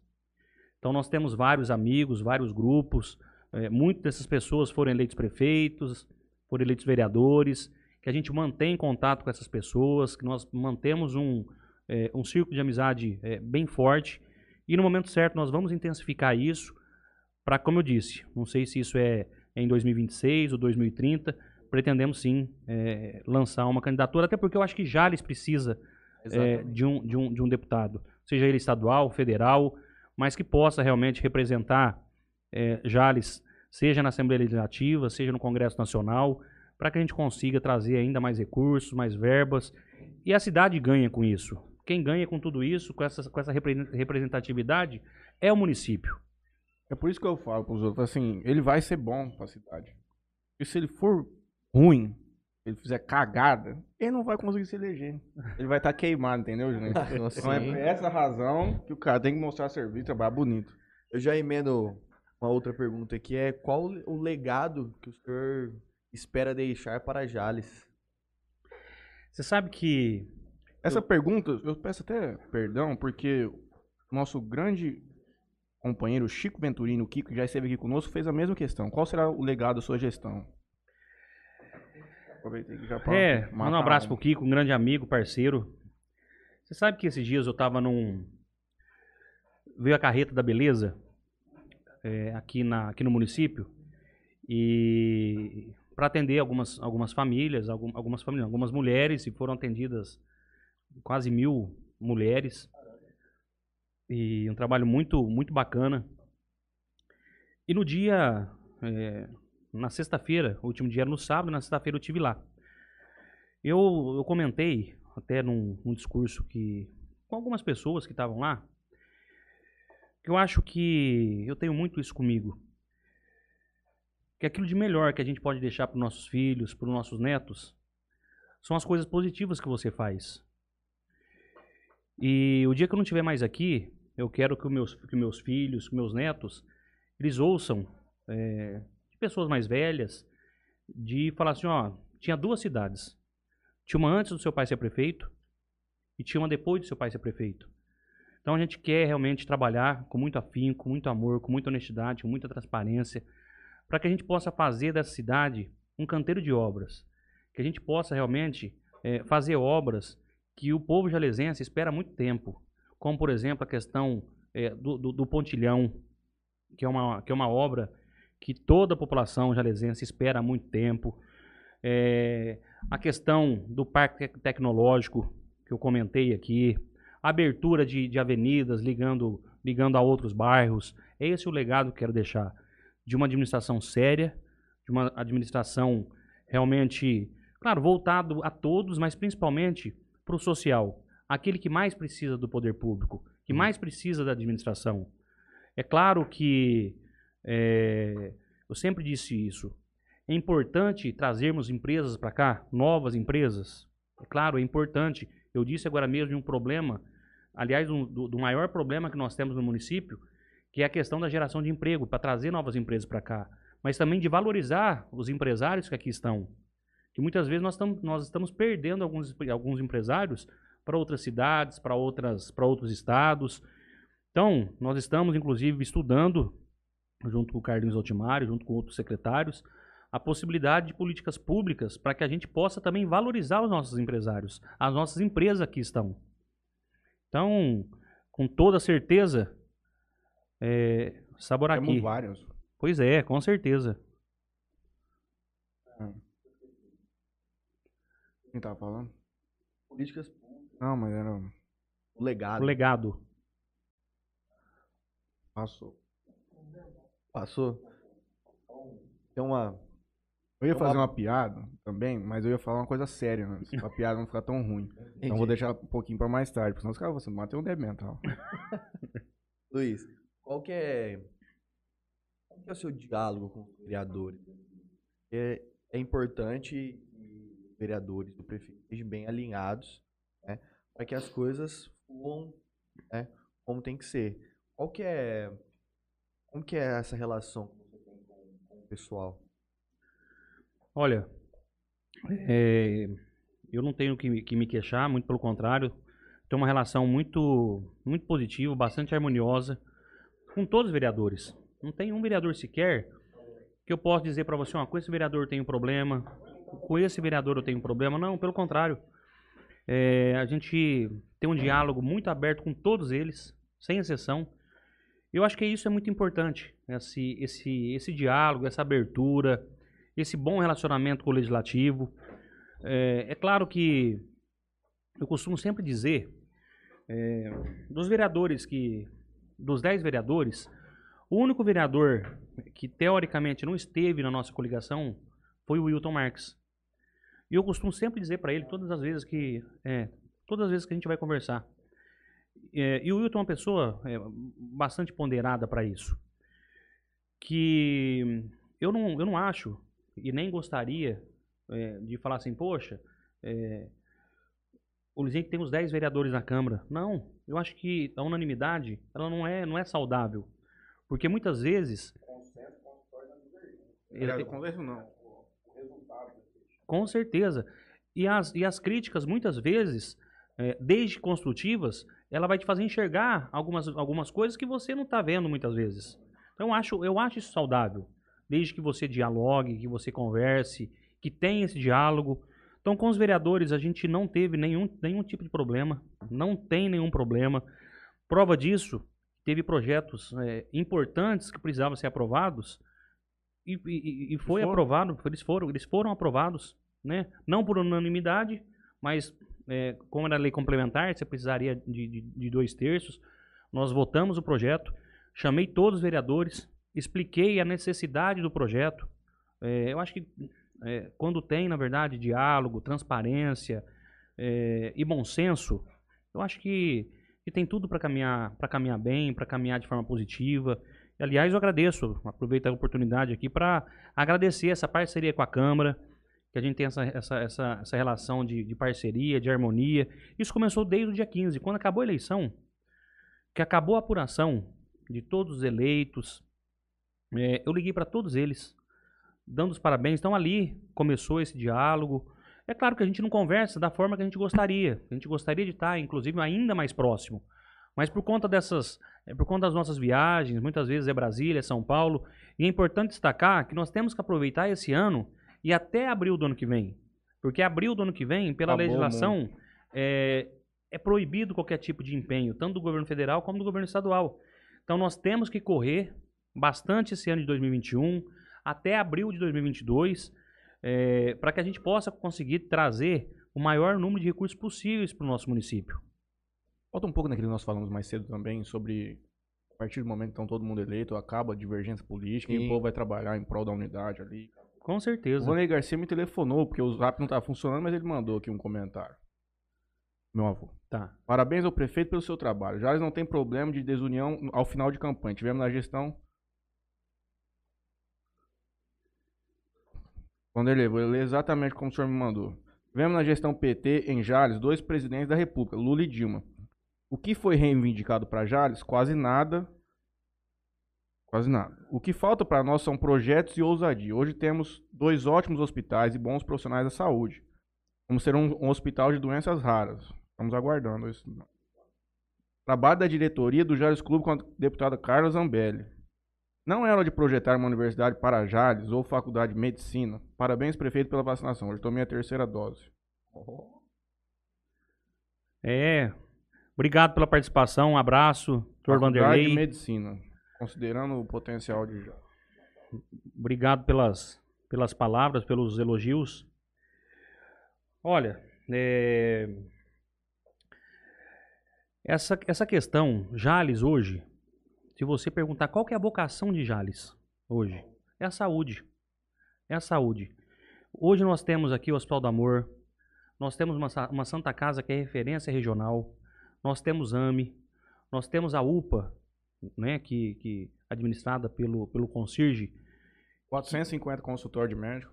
450 consultório de médico, como você mesmo disse aí. 450. Então, na Mais ou verdade, mais, é um pouco a Não, margem assim- de erro de 30% para mais. Não, mas aí você pega, realmente, é, as pessoas. Claro, por, por conta da pandemia, isso deu uma, deu uma, uma, uma diminuída nos números de atendimentos, isso é natural. Mas, é, inclusive, isso já foi, já foi pauta, inclusive, é, de uma primeira reunião. Vou até confidenciar isso aqui, já que seu avô fez essa pergunta. Nós, num, no final do ano passado, nós procuramos uma, uma, uma faculdade de medicina. Só que não era o, não era o momento, segundo, segundo o empresário, segundo é, o dono da faculdade, porque ele teria que, que, primeiro, de uma autorização do MEC, Uhum. e nós justificamos para ele que, nós temos aqui um Hospital do Amor, que nós temos uma Santa Casa que é a referência regional, e hoje a nossa cidade, a vocação dela é a vocação médica. Mas isso é, é, é algo que nós. E agora tem a questão da, da- do, do hospital para doenças raras. A gente torce bastante para que realmente eh, seja concretizado né, esse projeto. Então, é algo que a gente vai estar lutando, vai estar tentando trazer realmente. é, claro, isso não é uma promessa, é importante que se diga. É, uma, é algo que a gente é, vai fazer o possível e o impossível para isso. E a gente tem todas as justificativas do mundo para tentar trazer. Inclusive, nós já fizemos pesquisas. é, o quanto isso traz de Ah. benefício para a É um cidade. divisor de águas. Porque, por exemplo, se É. você conseguir trazer, de repente, um curso de medicina, você vai trazer é, pessoas que vai gastar, que vai fomentar a economia da cidade, é aluguel que essas pessoas vão precisar, é, é a faxina, é restaurante, é o, é o consumo em geral. E, na verdade, hoje Jales tem todo o potencial para isso. Então, eh, nós já fizemos contato no final do ano passado, antes, antes mesmo de assumirmos, mas logo depois da campanha. E assim, eh, nós somos bastante persistentes. Então nós vamos ficar. Mas continua algum tipo de conversa? Não, deu, deu, uma, deu uma parada, até por conta da pandemia e, e tudo mais. Mas no momento oportuno a gente vai estar retornando essa, essas conversas. Vamos estar procurando empresários eh, do setor, né? para que a gente possa trazer isso para Jales. Isso é um sonho, é um sonho e algo que eu, e algo que eu carrego comigo. Essa situação de, de trazer um, um curso de medicina para a nossa cidade. O projeto seria muito bom. muito bom. Tem, ah, vai, vai pegar no YouTube, vou. Onde vou. você parou aqui?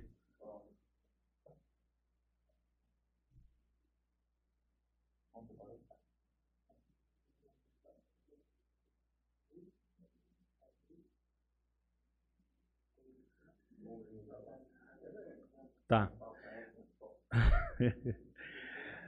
Bom, é, Verdade. Deixa eu só fazer algumas, algumas colocações aqui de conquistas, importantes conquistas. É, Antes de vir pra cá, senhor tem hora pra ir embora? não, de jeito nenhum. Perfeito. Aliás, aliás, hoje eu quero pedir desculpa aqui. Quero pedir desculpa pra, pra minha esposa e pedir, e pedir desculpa pra Thalita Minella, que é aniversário dela hoje. O Lucas tá lá, inclusive. E aí eu falei, Thalita, me, me perdoa, não vou poder ir te dar um abraço. Mas uma causa nobre, uma, Uma causa, causa nobre, justa. uma causa nobre. né? Aniversário da namorada do Luquinha? Não, da tia do Não, Luquinhas. da tia, Ah, tá. tia É, dele. mas ele tá no, Você é namorar, a gente ia lá depois também. tá nos acompanhando, tá nos assistindo. É, agora seis e pouco, o WhatsApp não estava funcionando, mas eu recebi o telefonema do Arthur. O Arthur é da Coplan.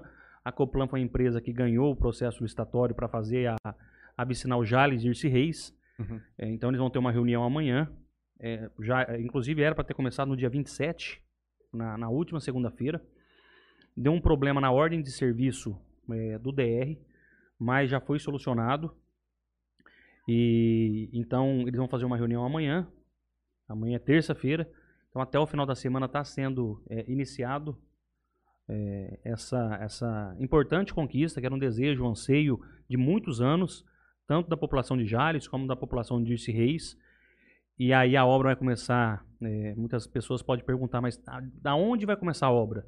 Vai ser de Jales, Dirce Reis, Dirce Reis, Jales? Não, vai começar sentido Jales, Dirce Reis. Então, ela vai começar daqui para lá. Temos até dezembro para iniciar é, Jales Paranapuã e Jales Oroeste. Ou seja, nós, Jales Oroeste. Jales Oroeste. Então vai melhorar bastante a nossa, a, nossas rodovias.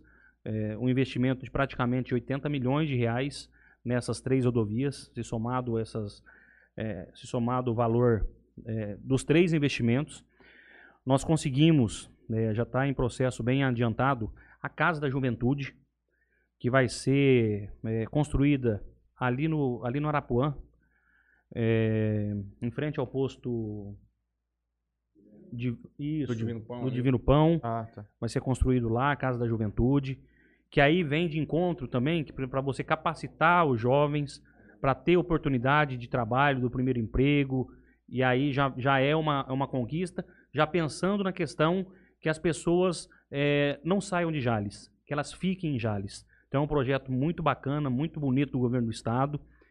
Eh, nós temos também, eh, provavelmente até o final do mês agora, até o dia 15, hoje é dia 4, está pré-marcado a inauguração do Teatro Municipal, finalmente, para o dia 8 de novembro. Pode Tá ser ficando que. lá, hein, prefeito? Tá ficando muito bonito. Tá ficando muito bonito mesmo. Inclusive, pode ser que haja alguma, eh, alguma alteração de datas, que, porque provavelmente eh, o vice-governador deve, estar, deve se fazer presente na, na, na inauguração. É importante também destacar eh, a questão dia 12, na próxima terça-feira, é dia de Nossa Senhora Aparecida e dia As da crianças. crianças. É, o município, através do Fundo Social, em parceria com a Prefeitura, nós vamos fazer uma, uma, uma festa na Praça do Jacaré para que, possa que a gente possa receber as crianças. E lá, lá terá cachorro-quente, guaraná, pipoca, sorvete, pula-pula, personagens, enfim, para que a gente realmente possa trazer de volta alegria para as pessoas, para a vida das pessoas. É o que todos nós queremos, é voltar realmente a que todos voltem à vida normal. Então, parabenizar o Fundo Social por essa atitude e já convidar toda a população para se fazer presente. Vai ser no domingo, das 9 da manhã às 13 horas. Bonito. Então vai ter personagens, vai ter eh, brinquedos, vai ter, enfim. E a gente espera poder contar com a presença maciça das, das crianças. Aquele menino de, de fone ali, que ele tá ansioso pra abrir aquele negócio do teatro, que ele paquerava muito naqueles, naqueles negócios lá. Ele tá esperando. Não, Rapaz, do que, que não você vai tá dar mais falando? pra entrar naqueles negócios? Tem alambrado Uh, lá, Leonardo. amigo. Tem um Onde que você vai alambrado lá. beijar as meninas na noite agora, Cê rapaz? é louco, nunca fui Pelo nesse amor lugar, de rapaz. Deus, não. Só fui lá pra evento. Não, já jogaram até ovo no celular de baixo, rapaz. Rapaz, que Eu recebi uma pergunta aqui que é, realmente é uma pergunta que é legal. A pessoa da pergunta é relacionada com skateboard, é, chama NS Crew daqui de Jales, que inclusive tomei uma chamada de orelha deles. A gente não traz ninguém relacionado com esporte aqui. Nós trouxemos do Bolo, Neto Matos, já fizemos alguns programas de futebol aqui, mas efetivamente nós temos que am- ampliar um pouco mais o leque. Pergun- Pergunte ele sobre o skateboard, que apesar do esporte estar na cidade há mais de 20, a- há 20 anos, não tem uma pista apropriada para a prática. Ainda mais sendo esporte olímpico. E a gente conversando lá depois, ele falou. Ele fez uma outra crítica dizendo que Jales especificamente não tem muito é, apoio a essa parte específica de esporte, mas eu acho que é uma. Toda cidade pequena é uma ponta que sempre falta. Como, quem, quem fez a pergunta? Rapaz, então. Não, mas não tem problema. Ó, é- Nação Skate Crew. Não, mas é Vamos mu- seguir a galera aí no Insta, gente. Não, mas ó, é, é muito importante essa pergunta dele. Nós até é, fomos questionados sobre isso na campanha também, tá? É, sobre a falta de investimentos na- no esporte, em, em vários, em vários segmentos, mas principalmente no esporte, no, no skate. Como ele mesmo bem mencionou aí, é, eu, eu falo, até com conhecimento de causa, que eu tenho uma criança que vai fazer quatro anos e ela fez comprar, depois da, da- da- das Olimpíadas, fez comprar skate, fez comprar. É verdade. Então nós, te- nós temos que, que- que- incentivar e nós temos que. Isso faz parte. Nós, inclusive, temos projetos da, da construção de pistas de skates no nosso município. Uhum. O Wilter, que é o nosso secretário de esportes, ele tem é, feito um trabalho. é, claro, durante a pandemia, às vezes não dá para não dá para perceber, mas assim tem feito um trabalho incansável. E dentro desse, desse projeto do Wilter tem a questão é, do skate, Uhum. é, questão do skate, questão de reforma das, das quadras. É, é importante dizer, e falo aqui em primeira mão, é, nós conquistamos a questão da Areninha, que é um projeto que, que, que você faz uma, uma, é, uma arena para as crianças poderem fazer, praticar esporte, é, terem noção básica de, de, de, de- esportes, de vôlei, de Multiuso. né? multiuso, uma arena multiuso, é claro que não está incluído aí o skate. Mas o skate, é, nós, é, inclusive fizemos audiência pública na última quinta-feira, nós tivemos, fizemos, é, conseguimos fazer um aumento bastante significativo na pasta do esporte. Então, pode ter certeza a todos aí ligados ao skate que nós vamos, inclusive, peço até que ele nos procure, procure o Wilter, ou procure o Zé Anjo, nosso chefe de gabinete. parte a, a participação dessa galera. na É- é importante- disso, porque os caras que entendem. É claro, é importante que eles. Que eles é, é, e aí é importante eles dar o quê? Dar a sugestão de local. E aí vem aquela história dos, das matrículas que o município está esperando, que nós vamos ter isso em novembro. E aí a gente vai poder apresentar a eles, ó, nós temos essas áreas. Quais dessas áreas aqui você, vocês acham melhor? Porque ninguém é melhor que eles Pra dizer. para né? dizer, ó, eu acho que é preciso fazer aqui, é preciso fazer ali. Então nós estamos, é, assim, nós somos um tipo de administração que gostamos muito de ouvir. É aquele velho ditado: quem ouve, ouve mais, a chance de errar é menor. Aham. É claro que, é, infelizmente, eventualmente, é claro que a gente sempre vai errar, né? A gente tenta fazer o possível e impossível para que erre menos possível. Então, eu até peço para que ele nos procure, entre em contato, que inclusive já tem projeto voltado para o pessoal do skate. E obrigado pela pergunta e participação. Terminou aqui no. Vai de YouTube, Juninho. Aqui, ó. O Moringa manda um boa noite. A Simone, é do Gerard, manda. Uma pessoa querida, correta e acima de tudo, com muita humildade. Tem, tem nossa admiração e respeito. Boa noite a todos. A Tamiri Souza também manda boa noite. Angélica Oliveira também manda boa noite. Caroline também manda boa noite. João Eduardo Carvalho manda um joinha. Sei lá qual que Angélica Oliveira, nosso prefeito Luiz Henrique está de parabéns com sua administração. É, Bruno Ed Carlos, né? que é o Ed, no caso. Vem cá. O Ed manda. Conheci o Luiz Henrique em Estrela do Oeste, fazendo o quê? Contando moda. Não tem como dar uma palhinha? Não, aí o pessoal vai. Aí o pessoal vai, vai assustar demais. Uh, Angélica Oliveira manda. Agradecemos, agradecemos ao prefeito Luiz Henrique. Parabéns pela atenção que tem, tem sido dada a toda a população. Obrigado por tudo. Recebem bastante. É que agora na pandemia, é, não, isso acredito que não, não seja possível, mas muitas pessoas procuram vocês lá, redes sociais, que né, agora é mais, ah, mais assim, em alta. Mas o pessoal costuma procurar bastante vocês lá para reivindicar algumas coisas. Procura. E você sabe que, é, assim, é, é o meu jeito de ser e eu não vou mudar. Eu, a vida é feita de escolhas, né? A partir do momento que a gente tomou essa decisão de, de candidatar é, e de se doar pelo próximo, é, isso é uma, é uma escolha. Eu muitas vezes não vou, não vou almoçar, é, porque eu não consigo sair de lá sem atender as pessoas que lá estão.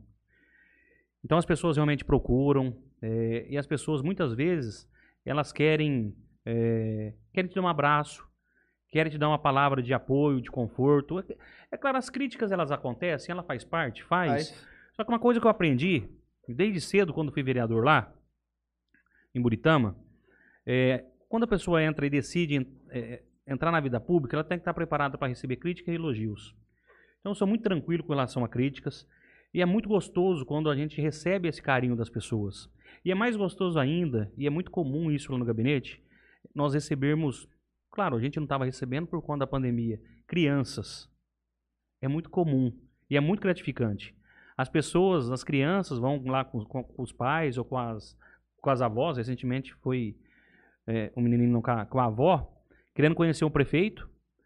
Porque o sonho dele, quando ele crescer, ele quer ser prefeito também. Olha isso. Então é muito gostoso saber que, é, que o seu trabalho é, ele, ele acaba inspirando é, algumas pessoas. pessoas. E aí isso aumenta mais a nossa responsabilidade ainda. Porque realmente a gente quer, é, quer que as pessoas inspirem em pessoas boas, pessoas realmente que querem fazer o bem, que querem dar exemplos positivos. É gostoso, é muito gostoso quando a gente recebe essas visitas. É muito gostoso quando a gente vai para a rua, quando a gente vai para os bairros. Eu sou uma pessoa que gosto muito do corpo a corpo, gosto muito de estar com as pessoas, com os amigos. É, é o meu jeito. Eu gosto de estar com as pessoas, é, nos bairros, em, ou seja, em qualquer lugar. Gosto, eu, adoro. Eu não imaginava que, que, que iam pessoas assim para dar um abraço, para conversar assim. Claro, vai pessoas, vai pessoas reivindicar, ó, oh, preciso fazer um asfalto, tá um buraco lá em frente à minha casa, só. tal, não sei o quê. Não tem, tem também, é normal, né? Vai as pessoas reivindicar, é, ó, oh, não, não, pegou o lixo lá na, na, na, na frente de casa, né? É normal, né?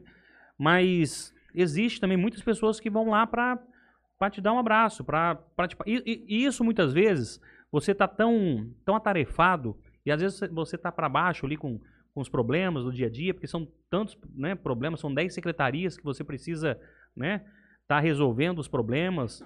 É, e aí quando você recebe um, um abraço, uma palavra de apoio, aquilo recarrega suas energias que a gente não tem, não, não tem dimensão e proporção o quanto isso é gratificante, o quanto isso é gostoso. Você falou que gosta muito de corpo a corpo. Ah, na, na, na campanha isso não era possível. Como é que você fez aí pra ficar próximo do pessoal? Tá. O que, que na verdade aconteceu? É, e aí, e aí eu vou ter, eu vou ser obrigado a fazer uma, uma confissão para vocês aqui. Pelo fato de eu, a eleição foi em 2020 e eu cheguei em Jales praticamente em 2011, né? Então tinha nove anos de Jales. Quando nós fazíamos pesquisa, isso era uma coisa bacana. É, quem conhecia o Luiz Henrique, 76% das pessoas votavam no Luiz Henrique. Porém, nós tínhamos é, um, um, um nível de conhecimento que precisava aumentar. Precisava aumentar. Então eu pensava, bom, as pessoas que conhecem, essas pessoas votam. Mas muita gente não conhece. A maioria não conhecia. Então a gente precisa fazer o corpo a corpo. Então o que, que nós fizemos naquele momento lá? É, nos, nós mapeamos o, a cidade e nos bairros. Então nós fizemos as empresas, nós fizemos várias e várias empresas. Então, nas empresas a gente conseguia atingir lá 5, 10, 15, 20, 30 pessoas, que eu sempre dizia, ó, vocês são os multiplicadores desse nosso recado. Infelizmente, por conta da pandemia, nós não vamos poder chegar, nós não vamos conseguir chegar na casa de, de todos vocês. Então, que vocês nos ajudem a multiplicar é, é, essa nossa ideia, essa nossa apresentação. E aí, aqueles bairros que a gente tinha um, um nível de conhecimento menor, nós fizemos o corpo a corpo. Nós fomos casa a casa. Então, nós nos apresentávamos, conversávamos com, a- com a- com as pessoas, porque naquele período de outubro tinha Tava dado uma mais- caída Tava mais tranquilo. tava mais tava mais tranquilo. É claro que, que, que a gente ia de máscara e tudo, Uhum. mas estava mais tranquilo. Então, é claro que não deu pra, não deu para fazer o corpo a corpo da forma que nós gostaríamos, Como era an- de antes, como né? era antes, mas deu para fazer é, dessa forma aí que, que deu pra gente ir em vários bairros, várias casas, várias pessoas, e muitas pessoas que não nos conheciam passou, passou a nos conhecer. Você gosta do corpo a corpo, Juninho? Você faz? Depende. Já fez? Tô te perguntando, Depende, honestamente. ué. Depende. Ah, então Ué, eu tô te Deixa subir. É. É um bom ad... Olha, esse aqui tá quase sendo formado em advocacia de tanto processo que ele tem. Entende tudo. Sei como um bom advogado, deu a resposta certa. Depende. Depende de qual é a- pergunta exata, né? Depois nós conversamos. Gustavo Balbino. Boa noite, Gustavo Balbino. Tô nervoso com o senhor ainda da semana passada, mas depois nós conversamos em off. O maior patrocinador do podcast. Tá faltando hoje, hein? Pergunta longa. Esse Vamos- é patrão, esse é patrão. raciocinar. O prefeito, pelo menos escreve corretamente. O prefeito, antes do cargo público, era, ainda é, empresário do mercado de borracha. Com isso, tem ciência de que é imprescindível ter bons funcionários para fazer um bom serviço. Considerando que não é o meio mais adequado para administrar uma cidade, a contratação de empresa privada, terceirização, resolve, ainda que temporariamente, a falta de funcionários. Estamos entendendo. Qual o caminho para o prefeito acabar com a falta de mão de obra nas secretarias, abrir concurso público para o provimento de novos cargos. Aí, ponto. Abrir concurso público para provimento de novos cargos não está nos planos do prefeito? Por exemplo, segundo a Secretaria do, Meio Ambiente, eles têm hoje apenas quatro funcionários para executar todo o itinerário de Jales. Não lembro nem do início. Ó, deixar aqui um abraço pro Gustavo. É, Gustavo, pouca gente sabe disso. Quando eu cheguei, não cheguei nem em Jales, quando eu cheguei de Brasília, que eu fui pra Estrela do Oeste, o Gustavo trabalhava no Frigo Estrela. Então eu acho que uma das primeiras pessoas de Jales que eu conheci foi o Gustavo Balbino.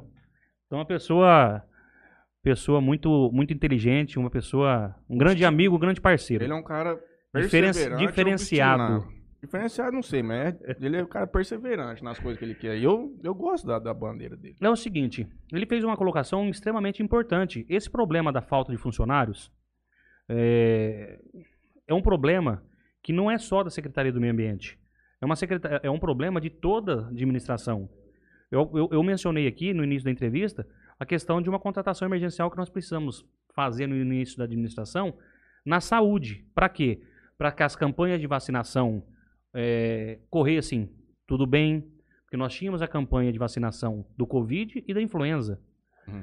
Nós tínhamos a questão da falta do- das farmácias, que eu mencionei, que isso era um compromisso de campanha, que muitos políticos acabam acaba a campanha e esquecem os compromissos de campanha. Com, com, comigo, com a Marildo, não é assim.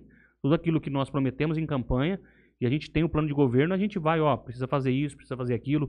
Porque, na verdade, nós tivemos muito esse cuidado de colocar no plano de governo algo execuível realmente que poderia ser, poderia e com certeza vai ser é, feito até o final do- do- do- da nossa administração.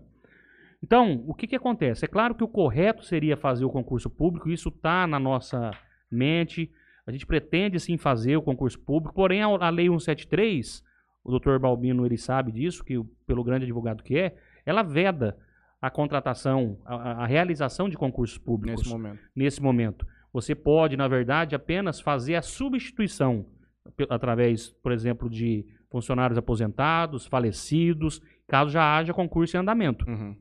Como não há concurso eh, em andamento, nós vamos ter que chegar até dezembro com essa quantidade de funcionários. Aí sim, a partir de janeiro, eh, terminando a vigência da 173, que vem dia 31 de dezembro de 2021, aí nós pretendemos sim fazer concurso público não apenas para a Secre- Secretaria do Meio Ambiente, mas para a saúde, para a educação, em várias outras secretarias. É isso aí, Gustavo Albino. Achei que você ia vir de carrinho. Você levantou É. a bola pro prefeito, rapaz. Dominou no peito e matou. Não tem como contratar, gente. Tá Só o ano que hoje, vem. né? Ele tá bonzinho hoje.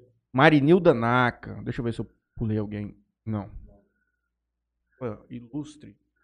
Ah, a Marinilda é uma grande parceira desde a Vice-prefeito. vice-prefeita, uma vice, aliás, uma vice extremamente atuante, viu? É, tá na prefeitura todos os dias, nos ajudando.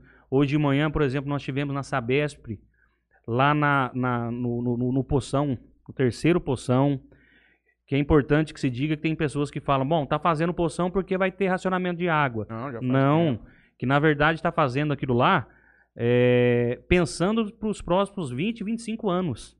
Então a Marinilda está presente em todos os momentos, desde, a, é, desde 2018, na campanha de deputada, ela nos ajudou na coordenação da campanha. É, durante o, o- o processo eleitoral, teve presente em todos os momentos, todos os instantes. Nos ajudou é, a escolher todos os secretários, todos. Então todas as decisões que nós tomamos nós consultamos a Marinilda também. Marinilda é uma vice bastante atuante, que a gente tem muito prazer, muita honra e muita alegria de, de, de, de tê-la ao nosso lado no, no- dia a dia. Aliás, eu vou, vou até sugerir uma situação aqui. É, teve essa situação hoje que Instagram parou, Facebook parou, WhatsApp parou, e, e aí tinham me perguntado, quer cancelar? Eu falei, não, de jeito nenhum, não vamos cancelar não. Me coloca até à disposição, eu acharia legal a gente fazer uma próxima oportunidade, fazer um bate-papo e chamá-la também para participar. Amanhã, 19 horas, pode voltar aqui. Só falar a data que o senhor está disponível, que a gente faz. Pode Não, tô brincando. sábado, mas, domingo. gente, sem dúvida, pra gente também vai ser muito, muito bom. Não, pra E- gente é um prazer. Voltando ao que o senhor falou, o Gilmar da Sabesp é uma joia de Jales. Ele esteve aqui conosco, mas é isso que pra gente é muito rico isso aqui. De poder conhecer pessoas que nós jamais teríamos a oportunidade de conversar. E ele é um cara que você vê. Puta, o cara é, não tem uma alma viva que fala mal do cara. O cara é muito, muito bom. Ah, o Gilmar, o Gilmar, o da Lua, são pessoas especiais, diferenciadas. Realmente a Sabesp. E, e quem ganha com isso é Jales. É. De ter, de O que ter, a Sabesp está fazendo ali no, no portal ali? é porque foi feita uma parceria é, entre o município e Sabesp, que aquele espaço ali, quem vai tomar conta a partir de agora vai ser a Sabesp. Academia ali. a academia ao ar livre ali, ali na entrada do portal. Então foi feita uma parceria, então toda, toda a parte de, eh, de manutenção eh, vai ser a Sabesp que vai. Ela adotou aquela praça lá para que ela tome conta. Imagina se cada empresa assim, adotasse uma- algum, algum espaço público para tomar conta. Cola portal, Julinho. Cola, po- cola portal. Cola portal.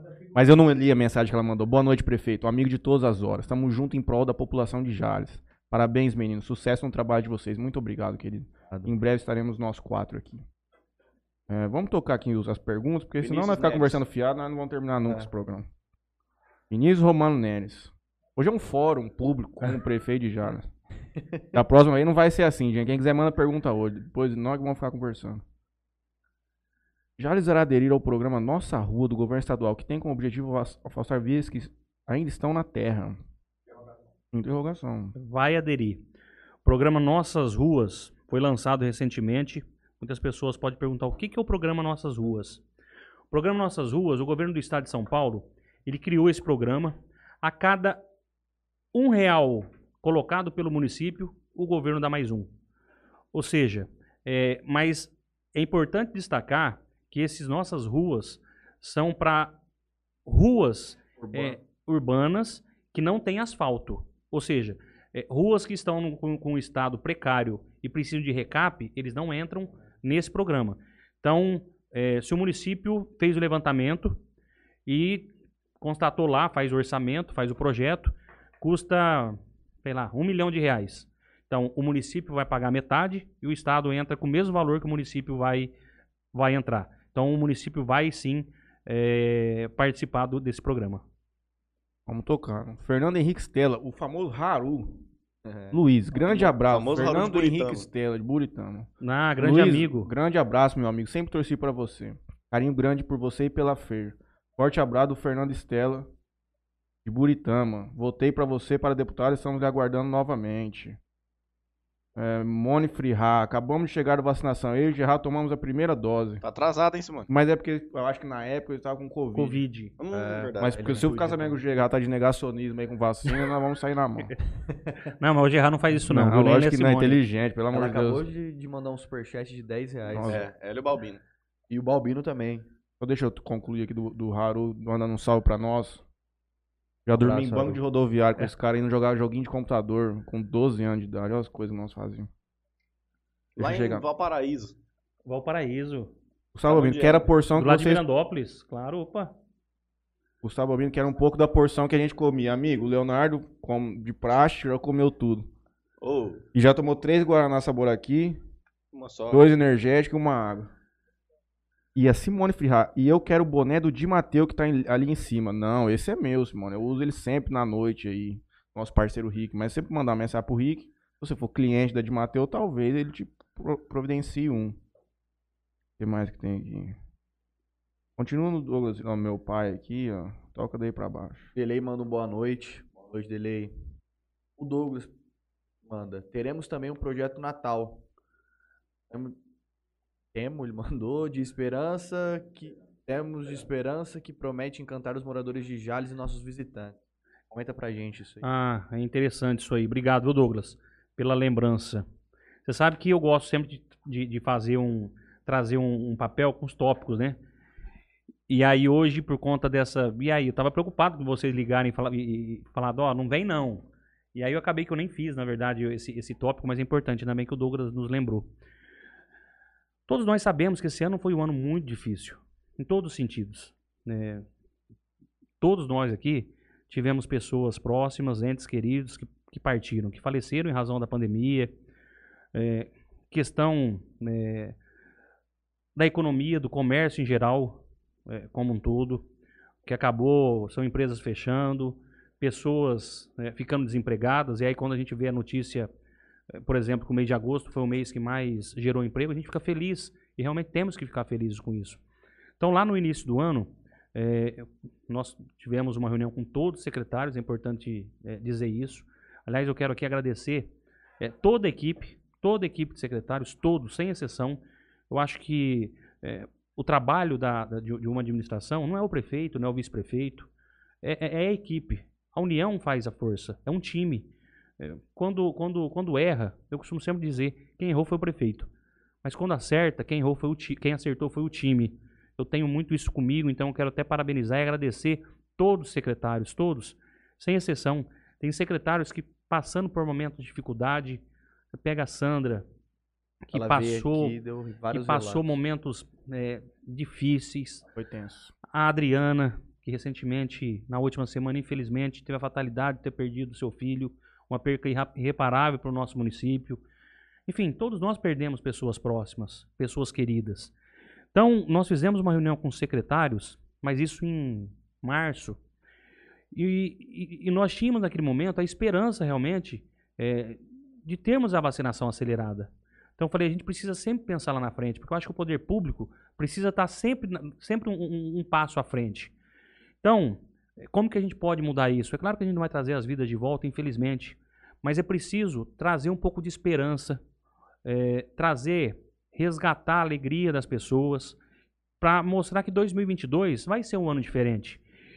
E nós criamos, né, que inclusive o Douglas, toda a equipe de comunicação vai, vai trabalhar eh, eh, esse tema, vai ser tempo de esperança. Tempo de esperança. E a partir daí, nós abrimos uma licitação para fazer uma decoração diferenciada, especial, como eu acredito que há muito tempo eh, nós jalesenses não temos. Então, posso dizer para você que vários e vários lugares eh, terá decoração especial, desde o portal, o centro da cidade, o aeroporto, a praça do aeroporto, rodoviária, Arapuã, Jaquibê, enfim, eh, no, no comboio, toda, toda, toda, toda a cidade pode ter certeza que vai ser muito bem decorada. E qual é a finalidade disso? Primeiro, trazer a esperança para as pessoas e para o comércio, Sim. trazer as pessoas para cá. Muitas vezes nós saímos daqui para ir em cidades vizinhas, nada contra Ou vai pra Santa Fé. vai para É. Santa Fé para ver realmente a decoração natalina. E aí, com isso, acaba gastando no comércio de Uhum. lá. por que não tentarmos inverter isso e fazer com que as pessoas venham para Jales, para ver a nossa decoração natalina e, consequentemente, gaste no nosso comércio daqui?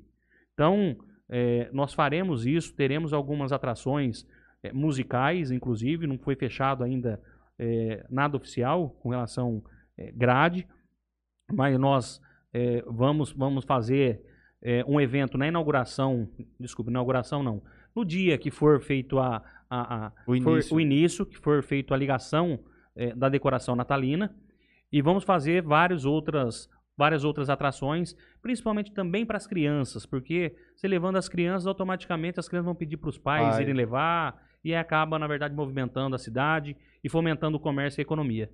Toma um sorvete lá no bifinho, Você- vai ali, gasta na Magazine Luiza. Você disse an- ah, anteriormente que não vê problemas em copiar ideias de outros lugares. Podemos dizer que a decoração natalina daqui terá uma inspiração em Santa Fé do Sul, ainda mais tendo o Ademir dentro de uma das suas secretarias? Olha, boa pergunta. Assim, é, se a gente fala que vai copiar a questão de Santa Fé, vai criar uma expectativa nas pessoas que, assim, é, o que, que acontece? Nós tentamos é, fazer aqui esse ano, vamos tentar fazer. É, é claro que se você perguntar, é, se você me perguntar, vai, vai chegar a decoração natalina de Jales, vai chegar nos por, no porte de, de, de, de Santa Fé? Eu tenho que ser honesto com você. Tá. Eu acho que não. Nesse primeiro ano, pelo menos não. Mas Nos tem- anos seguintes, por que Pode não? ser, né? Vamos 10 melhorar. anos, quando o Ademir teve aqui com a gente, é, uma- é um projeto lá que os caras É. fazem coisa renovável, já tem um monte de coisa, é muito mais barato pra ele entregar Antigo, isso né? hoje, Na verdade, eles têm esse projeto e, na verdade, reutilização. Então, na verdade, é um projeto de muito e muito tempo. Uhum. Então, na verdade, a gente, claro, é, tudo aquilo que a gente puder copiar e for para embelezar, para ficar mais bonita a cidade, não vejo problema nenhum, como eu mesmo havia é, mencionado aqui. Mas assim, eu acho que esse primeiro ano ainda vai ser um ano é, experimental, vamos dizer assim, e a partir daí vamos procurar evoluir ano a ano para que, para que não, é, daqui a alguns anos, é, o Pegar nosso os Natal, é, nossa decoração seja do mesmo padrão, é, até melhor do que a, decoração natalina de lá, né? Ele nos disse que o pessoal lá trabalha o ano inteiro fazendo a decoração. Então, no começo Ah, do ah, ano, a ah. galera já estava trabalhando para fazer a decoração do final do ano. É, E sempre E aí nós tivemos a situação que nós tomamos essa decisão em março, né? É, em março, nós fizemos a licitação agora recente. Então, é claro que não vai sair ainda da forma. É claro que vai ser uma decoração muito bonita. Ah, Os jalesenses podem ter certeza que vão ficar muito, muito felizes, vão ficar, assim, bastante contentes. É, algo jamais visto na nossa cidade. Mas, assim, é claro que pelo curto espaço de tempo, é, não vai ser realmente como. Mas a gente já, já nós já tivemos, na, na verdade, também, posteriormente a isso, mas isso aí para anos é, lá na frente. Hoje tem. Porque o Natal Luz em, em Gramado, ele é muito famoso, ele é muito conhecido, leva gente do Brasil inteiro para lá. E tem é, algumas empresas, algumas pessoas de lá que e lá acaba, acaba a cada ano é uma novidade, eles acabam né, evoluindo muito e acabam vendendo alguns, algumas coisas de lá, coisas que não são tão velhas, são de dois, três natais é, anteriores, mas que para nós é uma novidade, né, é uma novidade imensa. Uhum. Então, por que não? Inclusive, a gente já está pensando sobre isso, é, fazer uma visita e tentar é, negociar para trazer realmente é, um Coisas pouquinho, diferentes. veja bem, um pouquinho do Natal Luz aqui para Jales. Vamos caminhando. Pois não, já. o- as projeções do, da Lumens, Sim. acho que esse ano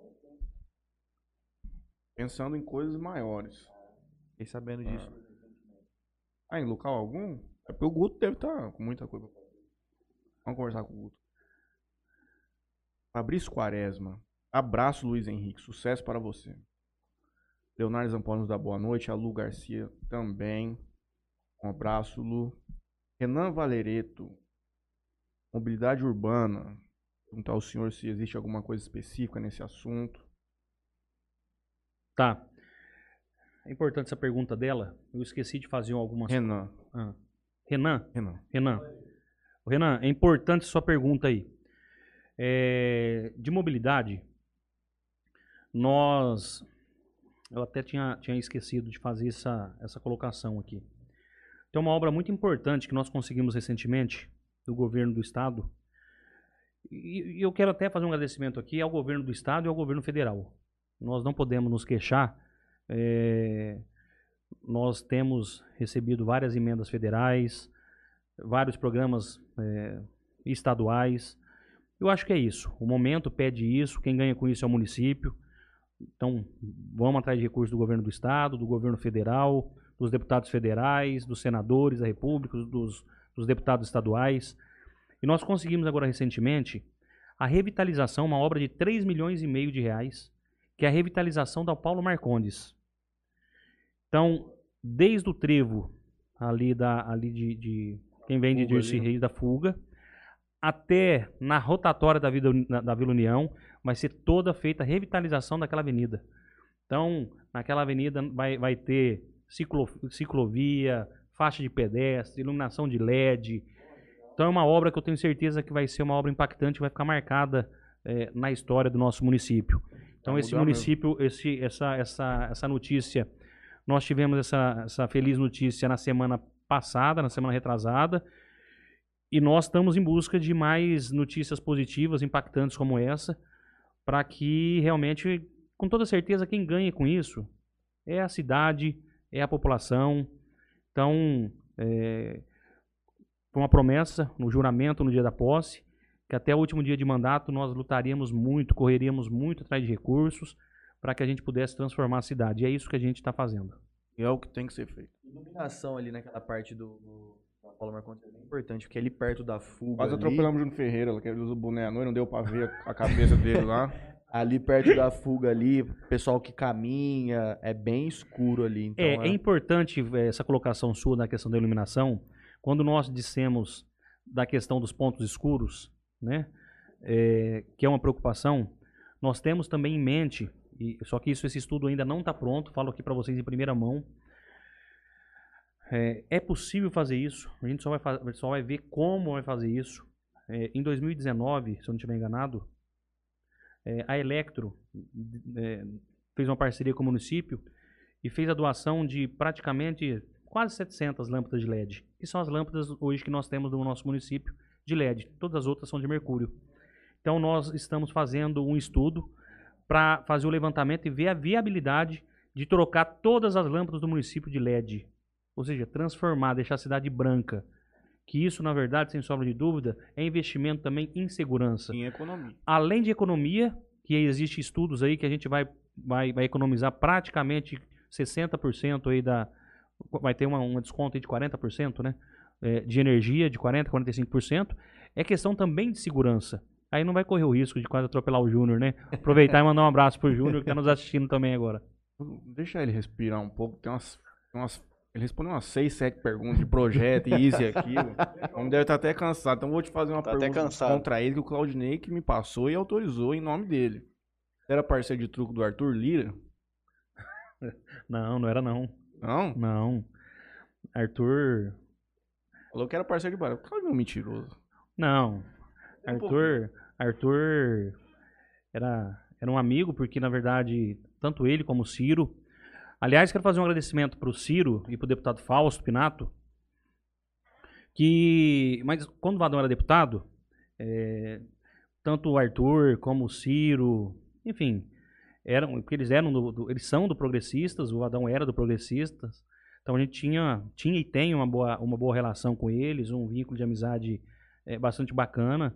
Inclusive, quando ele ganhou a eleição, eu fiquei extremamente feliz. É, liguei parabenizando, mandando um zap para ele, depois ele respondeu.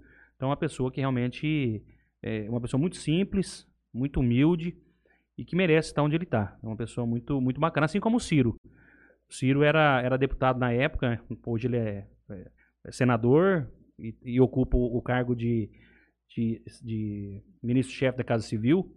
Quando teve os rumores da saída da Polícia Federal do município, eh, o Fausto ele, ele agendou uma reunião com o Ciro no dia 24 de agosto, uma terça-feira.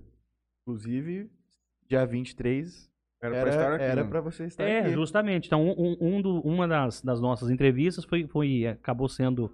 Mas felizmente, né? Porque resultado. O Mas resultado nós foi. tivemos foi- uma grandeza de falar, não, prefeito, pode ir lá. É, porque eu pedi autorização, né? Eu pedi Eu ia autorização. mandar um ofício. Porque senão eu ia ter É. que ligar pro Ciro pra remarcar a audiência com ele, né? Sei, não. Mas acabou sendo, uma, sendo algo muito bacana, nos recebeu lá muito de forma muito positiva e com a ajuda também de outros, de outros deputados também, de outras pessoas que acabaram entrando no circuito. Importante destacar aqui a atuação do Fórum da Cidadania, que movimentou e mobilizou os 44 municípios né, da jurisdição da Polícia Federal do nosso município. Nós entregamos isso em mãos para o ministro, para o Ciro, e aí, enfim, tivemos aí recentemente uma, uma surpresa bastante positiva, que foi a manutenção da Polícia Federal aqui. Mas é, é- é- é- são pessoas. Mas ele é bom no truco, viu? Rouba bastante. Puxa, que declara... Porra. Né, deixa quieto. Pô. Eu acredito que o cargo desse cara... Você assistiu House of Cards? Já. Mais um pouco? Você já assistiu aquela série? Não, House não, of Cards, não. que é o do... Os- é, Kevin. Não, é Do, o. do Kevin Costner. Se não, me... não, Kevin Costner não. Não, é. Kevin Bacon, né? Não, não. Vê É como outro? que chama o rapaz do House of Cards mesmo? Eu esqueci. E ele também é como se fosse o Arthur Lira aqui. Imagina 512 pessoas te trazendo demanda. Kevin Space. Kevin Space. Aquela difícil. cadeira deve pegar fogo, cara. Que loucura que deve ser um negócio desse. Pelo amor de Deus. E Não, cara. coisa. Se o cara não tem coração bom, não vira nem ir pra trás de um trem desse, porque. A dor de cabeça é. Nossa senhora. Ó, e, já, e já que eu falei da questão da revitalização eh, da Paulo Marcondes, eh, nós temos aí algumas demandas importantes e eu costumo sempre dizer que a região ela está muito bem representada eh, a nível estadual. Eh, essa audiência, inclusive quem, quem marcou com o vice-governador foi o, o Carlão e foi o deputado federal Geninho, e a gente tem que compartilhar isso também, onde foi anunciado lá a liberação do recurso para revitalização da Paulo Marcondes. Eu costumo sempre, sempre dizer que a nossa região ela está muito bem representada. Nós temos um vice-governador que é da região, que é natural de Tanabi, um vice-governador muito presente. Nós temos eh, o secretário de, de Agricultura do Estado de São Paulo, que é o Itamar Borges, que também é da região. Nós temos hoje eh, a líder do PSDB na Assembleia, que é a deputada Analice. E nós temos hoje eh, o segundo homem mais importante do Estado, que é o, o- o presidente da Assembleia Legislativa, que é o Carlão Pignatari. Muitas, muitas, muitas pessoas falam, bom, é o terceiro cargo. Não, é o segundo. O primeiro cargo é o governador, segundo cargo mais importante do Estado é o presidente da Assembleia Legislativa. Então, eu costumo sempre dizer que a região está muito bem representada. Então, são, são pessoas é, é, comprometidas, compromissadas e que têm realmente é, olhado para o nosso município, para a nossa região, mais especificamente para o nosso município, que é o que nos, né, que, é, de uma forma muito, muito especial. É bom, é bom ter essas pessoas nos ajudando. Continue aí. Quer que eu leia do Gustavo Albino você quer fazer? Tanto faz. Qual que é aquele Ele mandou ver um negócio aqui no meu WhatsApp. Gustavo Albino, no plano de governo do candidato a prefeito, ver o WhatsApp de Matheus. E é a última, hein, gente? Porque o homem. Depois é a do Renan ali, é a Ah. última. No plano de governo do candidato a prefeito, constou o uso integral da receita de 575 mil do plano plurianual para a reforma das praças públicas. Foi promessa de campanha ou será cumprida? Será Será, que a campanha será cumprida? É. será cumprida. Inclusive, foi- nós tivemos audiência pública na última quinta-feira, e é importante ressaltar, é, esse ano nós, nós administramos um orçamento que foi votado no ano passado. Então, esse orçamento é, foi aprovado no ano passado, então nós, na verdade, estamos executando o orçamento que não foi feito por nós. Então, nós fizemos uma audiência pública, é, para que a gente mandasse para a Câmara a LDO, que é Lei de Diretrizes Orçamentárias, para o ano de 2022. E é importante destacar eh, a evolução eh, no- no- de, de- de receita. Então, com isso, a gente vai poder eh, liberar mais recursos para a Secretaria do Meio Ambiente, para o esporte, consequentemente, atender os skatistas, saúde, educação. Então, nós tínhamos estimado um orçamento para 2021 de 176 milhões. E nós fornecemos lá é, algo em torno de 231 milhões, se eu não estiver enganado, 33,07% de de aumento. Então, é, nós estamos. É, pra Jales que não tem dinheiro é muito grande. É, então a gente está bastante. 231 milhões 124 Rapaz, vou te falar uma coisa, Claudinei, Carioca, o povo tem matéria pra fazer essa semana, viu? É bom eles terem assistido o Interiorcast. Quantas coisas ele falou aqui, que, pô, primeira mão, primeira mão. Claudinei já tá dormindo. Isso aí Não, vai o, ter que... Claudinei, 8 horas se liga pra ele, tá dormindo, Tá viu? dormindo, tá dormindo. E outro dia ele falou assim pra mim na rádio, pai, não tô entendendo, cara. Tô acordando 4 horas da manhã, não consigo mais dormir. Eu falei assim, uai, você quer dormir 8 horas da noite e acordar 8 horas da manhã, dormir 12 horas? Você acha que você é urso?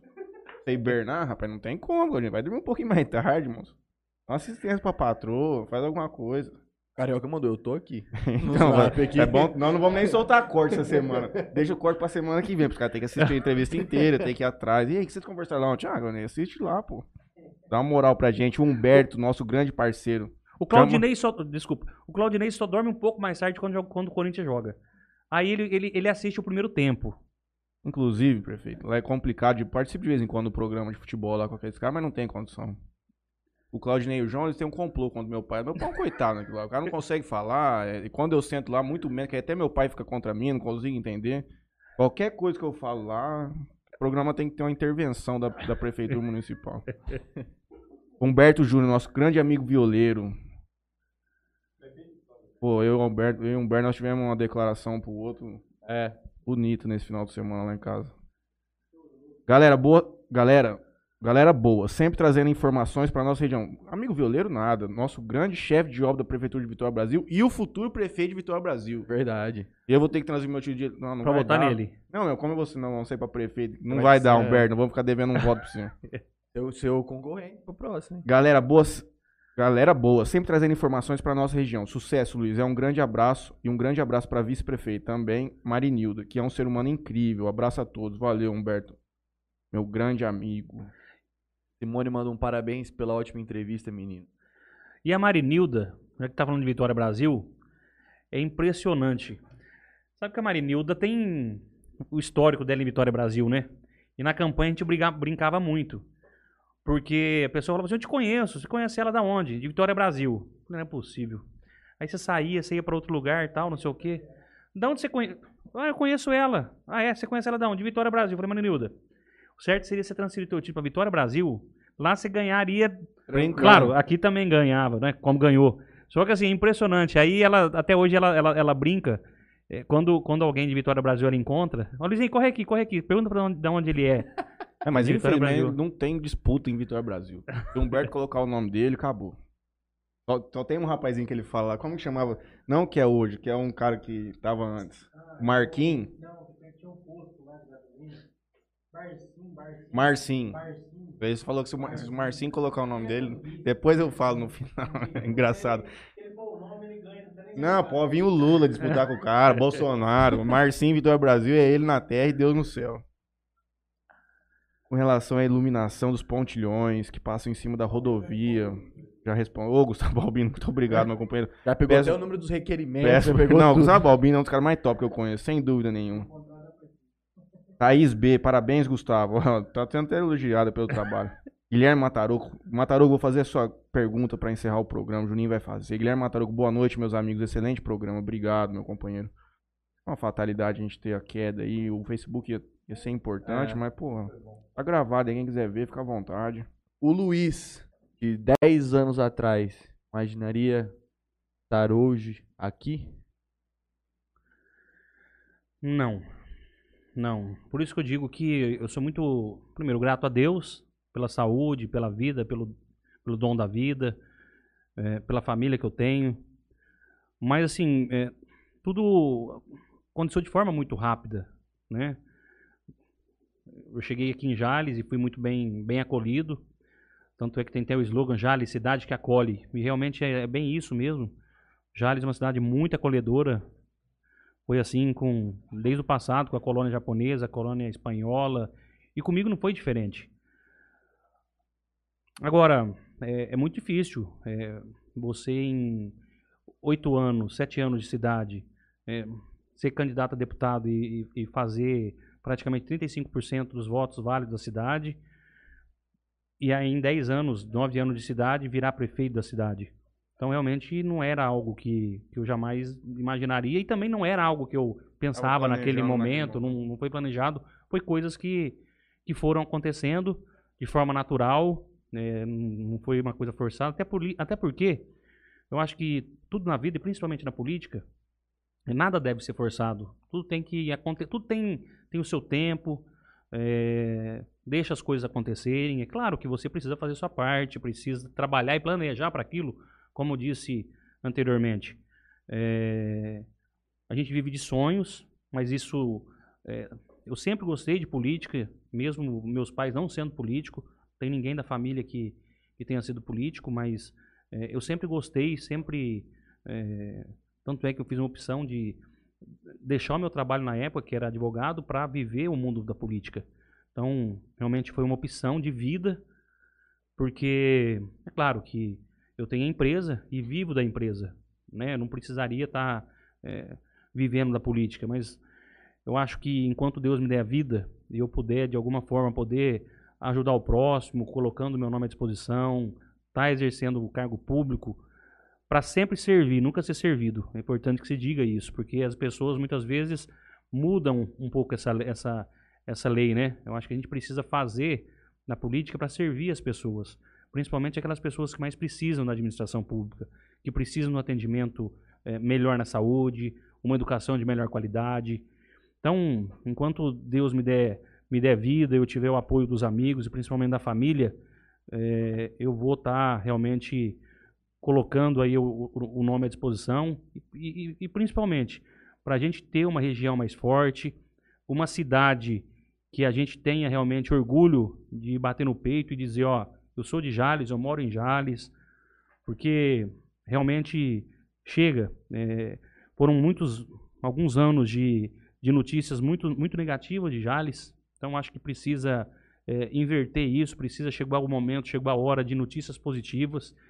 E a gente fica feliz quando a gente recebe uma premiação, como nós recebemos na semana passada, da BLL, que é uma que é a bolsa de licitações, é, que a média de economia feita por todas as prefeituras era na casa de 12%. E Jales foi premiado com uma economia de praticamente 35%, o que gerou de janeiro até agosto uma economia de aproximadamente 6 milhões de reais. Então, posso dizer para vocês que quando nós assumimos a administração, nós tínhamos praticamente 13 milhões de reais de resto a pagar. Hum. E aí vou dizer aqui algo que eu não disse em lugar nenhum. Claudinei, anota. Claudinei, todos da, da, da, da, imprensa aí, jornalistas. Nós vamos fechar dia 31 de dezembro zerado. Zerado. Sem nenhum real. Sem nenhum real, anotem aí, de resto a pagar. Porque nós tomamos algumas atitudes um pouco impopulares, mas não era cabível e não era justo você pagar hora extra para funcionário de esporte em plena pandemia. Não era, não tinha condições, não tinha nexo de você pagar hora extra para alguns funcionários, sendo que estava tudo fechado. Uhum. Você vai pagar para funcionário da saúde? Claro, nada mais justo. Eles estão fazendo por merecer. E nós fizemos isso. Nós enxugamos a máquina nesse primeiro ano para que a gente voltasse a credibilidade. Isso foi um compromisso de campanha. Para que a gente realmente conseguisse ter a credibilidade para que o empresário vendesse para a prefeitura. Infelizmente, na campanha, a gente tinha algumas empresas e você falava assim: Ó, oh, se eu ganhar eleição, quero comprar aqui de você. Ele falava, Luiz Henrique, eu sou seu amigo. Só que eu não quero vender para a prefeitura. A prefeitura não paga. E é muito triste você ouvir isso. Hoje, quando você faz licitação, e essa economia, posso dizer que boa parte é para isso, é, licitações que apareciam lá três, quatro empresas, hoje aparece 13, 14, 15. Então, isso é reflexo do quê? De credibilidade. Que o nome de Jales está sendo resgatado com muita credibilidade, pagamento em dia. Hoje, por exemplo, é dia 4 de outubro. Então, o que foi comprado até sexta-feira foi empenhado hoje. Os pagamentos, como tem os prazos, normalmente 30 dias, nós já estamos fazendo pagamento do mês de setembro. Para se ter ideia, no ano passado foi pago até o mês de abril, Quando nós assumimos em janeiro, tinha conta do mês de abril de 2020 para ser pago. Muitas dessas contas, contas de 70 reais, 150 reais, 200 reais. E por aí a gente foi entender o porquê que essas empresas não vendiam para a prefeitura. Então, graças a Deus, hoje, que era um outro compromisso de campanha, nós estamos resgatando a credibilidade do, do- junto, junto, a- a- junto a, aos empresários, junto às empresas. Então, a gente fica muito feliz com, com essa situação. A gente sabe das dificuldades, dos obstáculos, mas com a ajuda aí do, de toda a população, eh, tenho certeza que a gente vai superar todos os obstáculos. Carioca mandou uma mensagem aqui e já, já tem a manchete de domingo. já. De nada, carioca. Uma semana a menos que você vai ter que quebrar a cabeça. O Oswaldinho mandou uma pergunta aqui. Prefeito Matheus e Franley, boa noite. A Boa noite, verba mano. do Funderp, Fundep, Fundeb. Fundeb está sendo usada 100% ou foi devolvido algum valor? Não. Oswaldinho, é uma, muito importante essa sua pergunta aí. É, por conta da questão da pandemia, é, o, que que, o que que acontece? Isso é, um- é um- é uma situação que está acontecendo com Jales e que eu posso dizer para você com todas as cidades da, da região. Você tem um percentual mínimo para aplicar na saúde e você tem um percentual mínimo para aplicar na educação. Né? Então você tem um percentual mínimo de 15% na saúde e 25% na educação. O Fundeb você vai gastar com eh, professores. Agora saiu uma nova resolução que você pode gastar também com, com agentes da educação, algo do, algo do gênero. E o que, que acontece? Por conta da pandemia, isso foi um problema de 2020 e é um problema recorrente também em 2021. É, muitas prefeituras não estão atingindo o limite de 25% do gasto da, da, da educação. Inclusive, teve uma PEC, um projeto de emenda constitucional, que foi aprovado em duas votações, inclusive no Senado, tirando a obrigatoriedade do gasto de 25% no ano de 2020 e no ano de 2021. Ela já foi aprovada no Senado em duas votações. Ela foi aprovada a primeira votação no dia 21 de setembro. Desculpa. Ela foi votada na segunda votação no dia 21 de setembro. E agora está em trâmite eh, na Câmara dos Deputados para aprovação. Se for aprovado, eh, o que significaria essa aprovação? Que os municípios que não atingirem os 25% do gasto eh, na educação, eles terão até o ano de 2024, que é o último ano de, de, de, de mandato, de administração, para diluir esses valores, esses valores percentuais, até o final de 2024. Vou imaginar que Jales gastou 22%. Então ele teria, no, no ano que, no- nos anos seguintes, seguinte. posteriores, fazer essa diluição desses 3% que não foi atingido nos anos seguintes. É isso. Mais Ah. alguma aí, Matheus? Hum, Luiz, muito obrigado pela presença hoje. hum. Demorou, mas, mas saiu. É, queria agradecer mesmo de coração. As portas daqui estão abertas. Vamos conversar com a Marinilda, vamos ver uma data onde ela também possa vir e a gente consegue marcar um, um dia para a gente fazer um bate-papo, nós quatro aqui. Acho que vai ser bem interessante. Obrigado a todo mundo que nos acompanhou até agora. É, quem tiver ainda aí, tiver com a gente aqui, se inscrever no nosso canal aqui. Hoje não tem o pessoal do Facebook, mas não tem problema. Quem não for inscrito no canal, por favor, se inscreva no nosso canal. Vai ajudar a gente levar mais informações e, e mais conteúdo aí para outras pessoas. Mateuzinho também, obrigado. De nada. Vou fazer meus agradecimentos aqui e aí passo a bola para você. Queria agradecer a Bebida Sabor aqui. O pessoal pode ver aí o portfólio deles. Agora em outubro vai ter novidade, vai ter uma água saborizada. Vai estar trazendo aqui isso. Queria agradecer também ao Toquinho Center Car, pessoal lá que faz lavagem de carro, moto, polimento, lavagem de tapeçaria, do filme, mexe com som automotivo lá se precisar também. Então ela faz quase tudo. Queria agradecer a ele, a Gabor, compra e venda de borrachas. É... Por trás pra qual time? Corinthians. Puta. Inteligente. Ah, é isso aí, ó. o Lucas, o Lucas deve estar assistindo isso aqui agora. Rapaz, Certeza. quinta- quinta-feira estava pintando as unhas, cara. Olha as coisas que eu faço pelo seu programa. tá, entendi. Olha as coisas que eu faço pelo seu programa. Alguém pediu. Eu gostei de ser corintiano igual você que aposta contra o teu time. Ah, mas você foi uma. Você ficou sabendo dessa? Não, eu vou falar em off depois, porque isso aí, ó, é, pô, é preocupante. Pelo amor de Deus. As coisas que eu faço pelo programa, cara. eu, Pô, pra, pra assim. entreter convidado, faço uma piada, faço uma graça. E Tá bom, Juninho. É assim que nós vamos vendo as pessoas.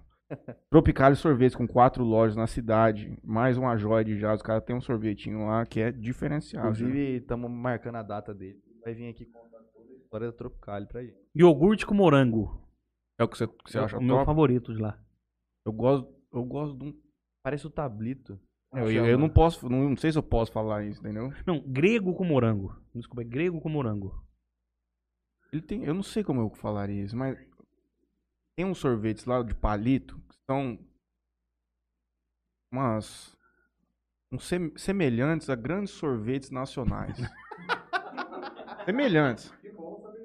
Eles rememoram sorvetes clássicos.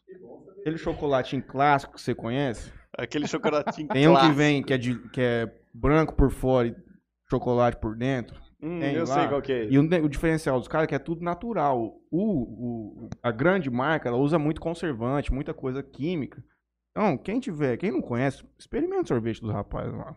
Inclusive, tá aí um cara que acredita muito na nossa cidade. Porque pro cara abrir quatro sorveterias, uma em cada Com canto da certeza. cidade, é. É. porque o cara entende. E o cara fala assim, pô, eu quero que isso aqui vai pra frente. Porque muita gente passa dificuldade talvez com uma, o cara meter quatro lojas, cara, tem que, tem que ser valorizado, sem dúvida nenhuma. Agradecer meu Parcela aí, Soluções Financeiras.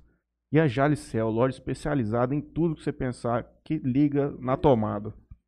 Ligou na tomada e na Jalicel. E ainda conserta se quebrar e te dá garantia do tempo que você quiser. Só passar lá e conversar. Inclusive com o nosso companheiro Ed Carlos, que estava aqui com a gente até agora. Agradeço ao Toninho Cruz, que nos cumprimentou aqui por fim. O Douglas Ilho diz: parabéns a todos os amigos do Interiorcast pelo programa de hoje e por todos os outros. E agradecer o espaço cedido ao nosso prefeito. Que isso, Douglas? Para nós, é, não tem nem por que agradecer. Angélica Oliveira, parabéns a todas as explanações dadas. A população de Jales agradece. Eu agradeço o senhor novamente por ter conversado aqui com a gente. Pra gente vai ser uma alegria recebê-lo novamente. Vamos voltar aqui com o Marinildo, com o Zé Anjo também colocar um microfone pra ele. Não? Eu ia falar um negócio, tava falando de viver em Brasília. Puta, cara, eu acho que eu passaria um ano lá. Deve ser muito louco. Brasília? Você viver aquela realidade política ali. Tem que ter estômago, mas tipo, deve ser muito interessante. Você andar naquele negócio lá, você vê as coisas acontecendo ali, meu amigo. Fica nada, rapaz. Fica amigo de um deputado lá, você vai ver onde você vai jantar todo dia à noite, tomar vinho. A cabeça fica trevo, vai, vai nessa. Luiz, espaço todo aberto pra você. O Júnior, Matheus, Léo, Neto, o Zé e a todos que nos acompanharam agora até às 9 horas e 25 minutos. Dizer que é uma alegria enorme. é, dizer que eu estou muito feliz, muito feliz mesmo. E é engraçado que tem lugares que a gente se sente em casa, né? É a primeira vez que eu, que eu vim aqui. Peço desculpa é, pela demora, e mas dizer que realmente me senti em casa. Espero ser convidado mais vezes. Vamos marcar um dia realmente para vir aqui com a Marinilda. E é sempre muito, muito bom, muito prazeroso e muito gostoso é, fazer esse bate-papo e principalmente fazer essa prestação de contas para a população, para a região, tendo em vista que é, pessoas de Vitória Brasil, enfim, de toda a região também estão nos ouvindo. E parabenizar vocês pelo trabalho, pelo, pelo programa, que realmente é, vocês estão de parabéns, realmente é, levando entretenimento para as pessoas. Com certeza a audiência só aumenta, os comentários que a gente ouve são só positivos, então quero até aproveitar e, e dar os parabéns para vocês. Parabéns que, e é o nome de Jales que vocês estão levando também para o estado, para o Brasil inteiro. Então, muito obrigado por tudo e que Deus abençoe a vida de todos nós. Eu agradeço Valeu, a palavra do senhor, agradeço a todos que nos acompanham. Na quinta-feira estaremos de volta com nossos amigos que possuem um podcast lá em Fernandópolis. Na semana que vem também tem mais. Só não lembro quem que é. Também não lembro de cabeça. Então, ver nós lançaremos a nossa agenda. Obrigado, Zé. Obrigado, Neto Mas. Obrigado, Leonardo. Obrigado a todos. Um abraço. Valeu. Tchau.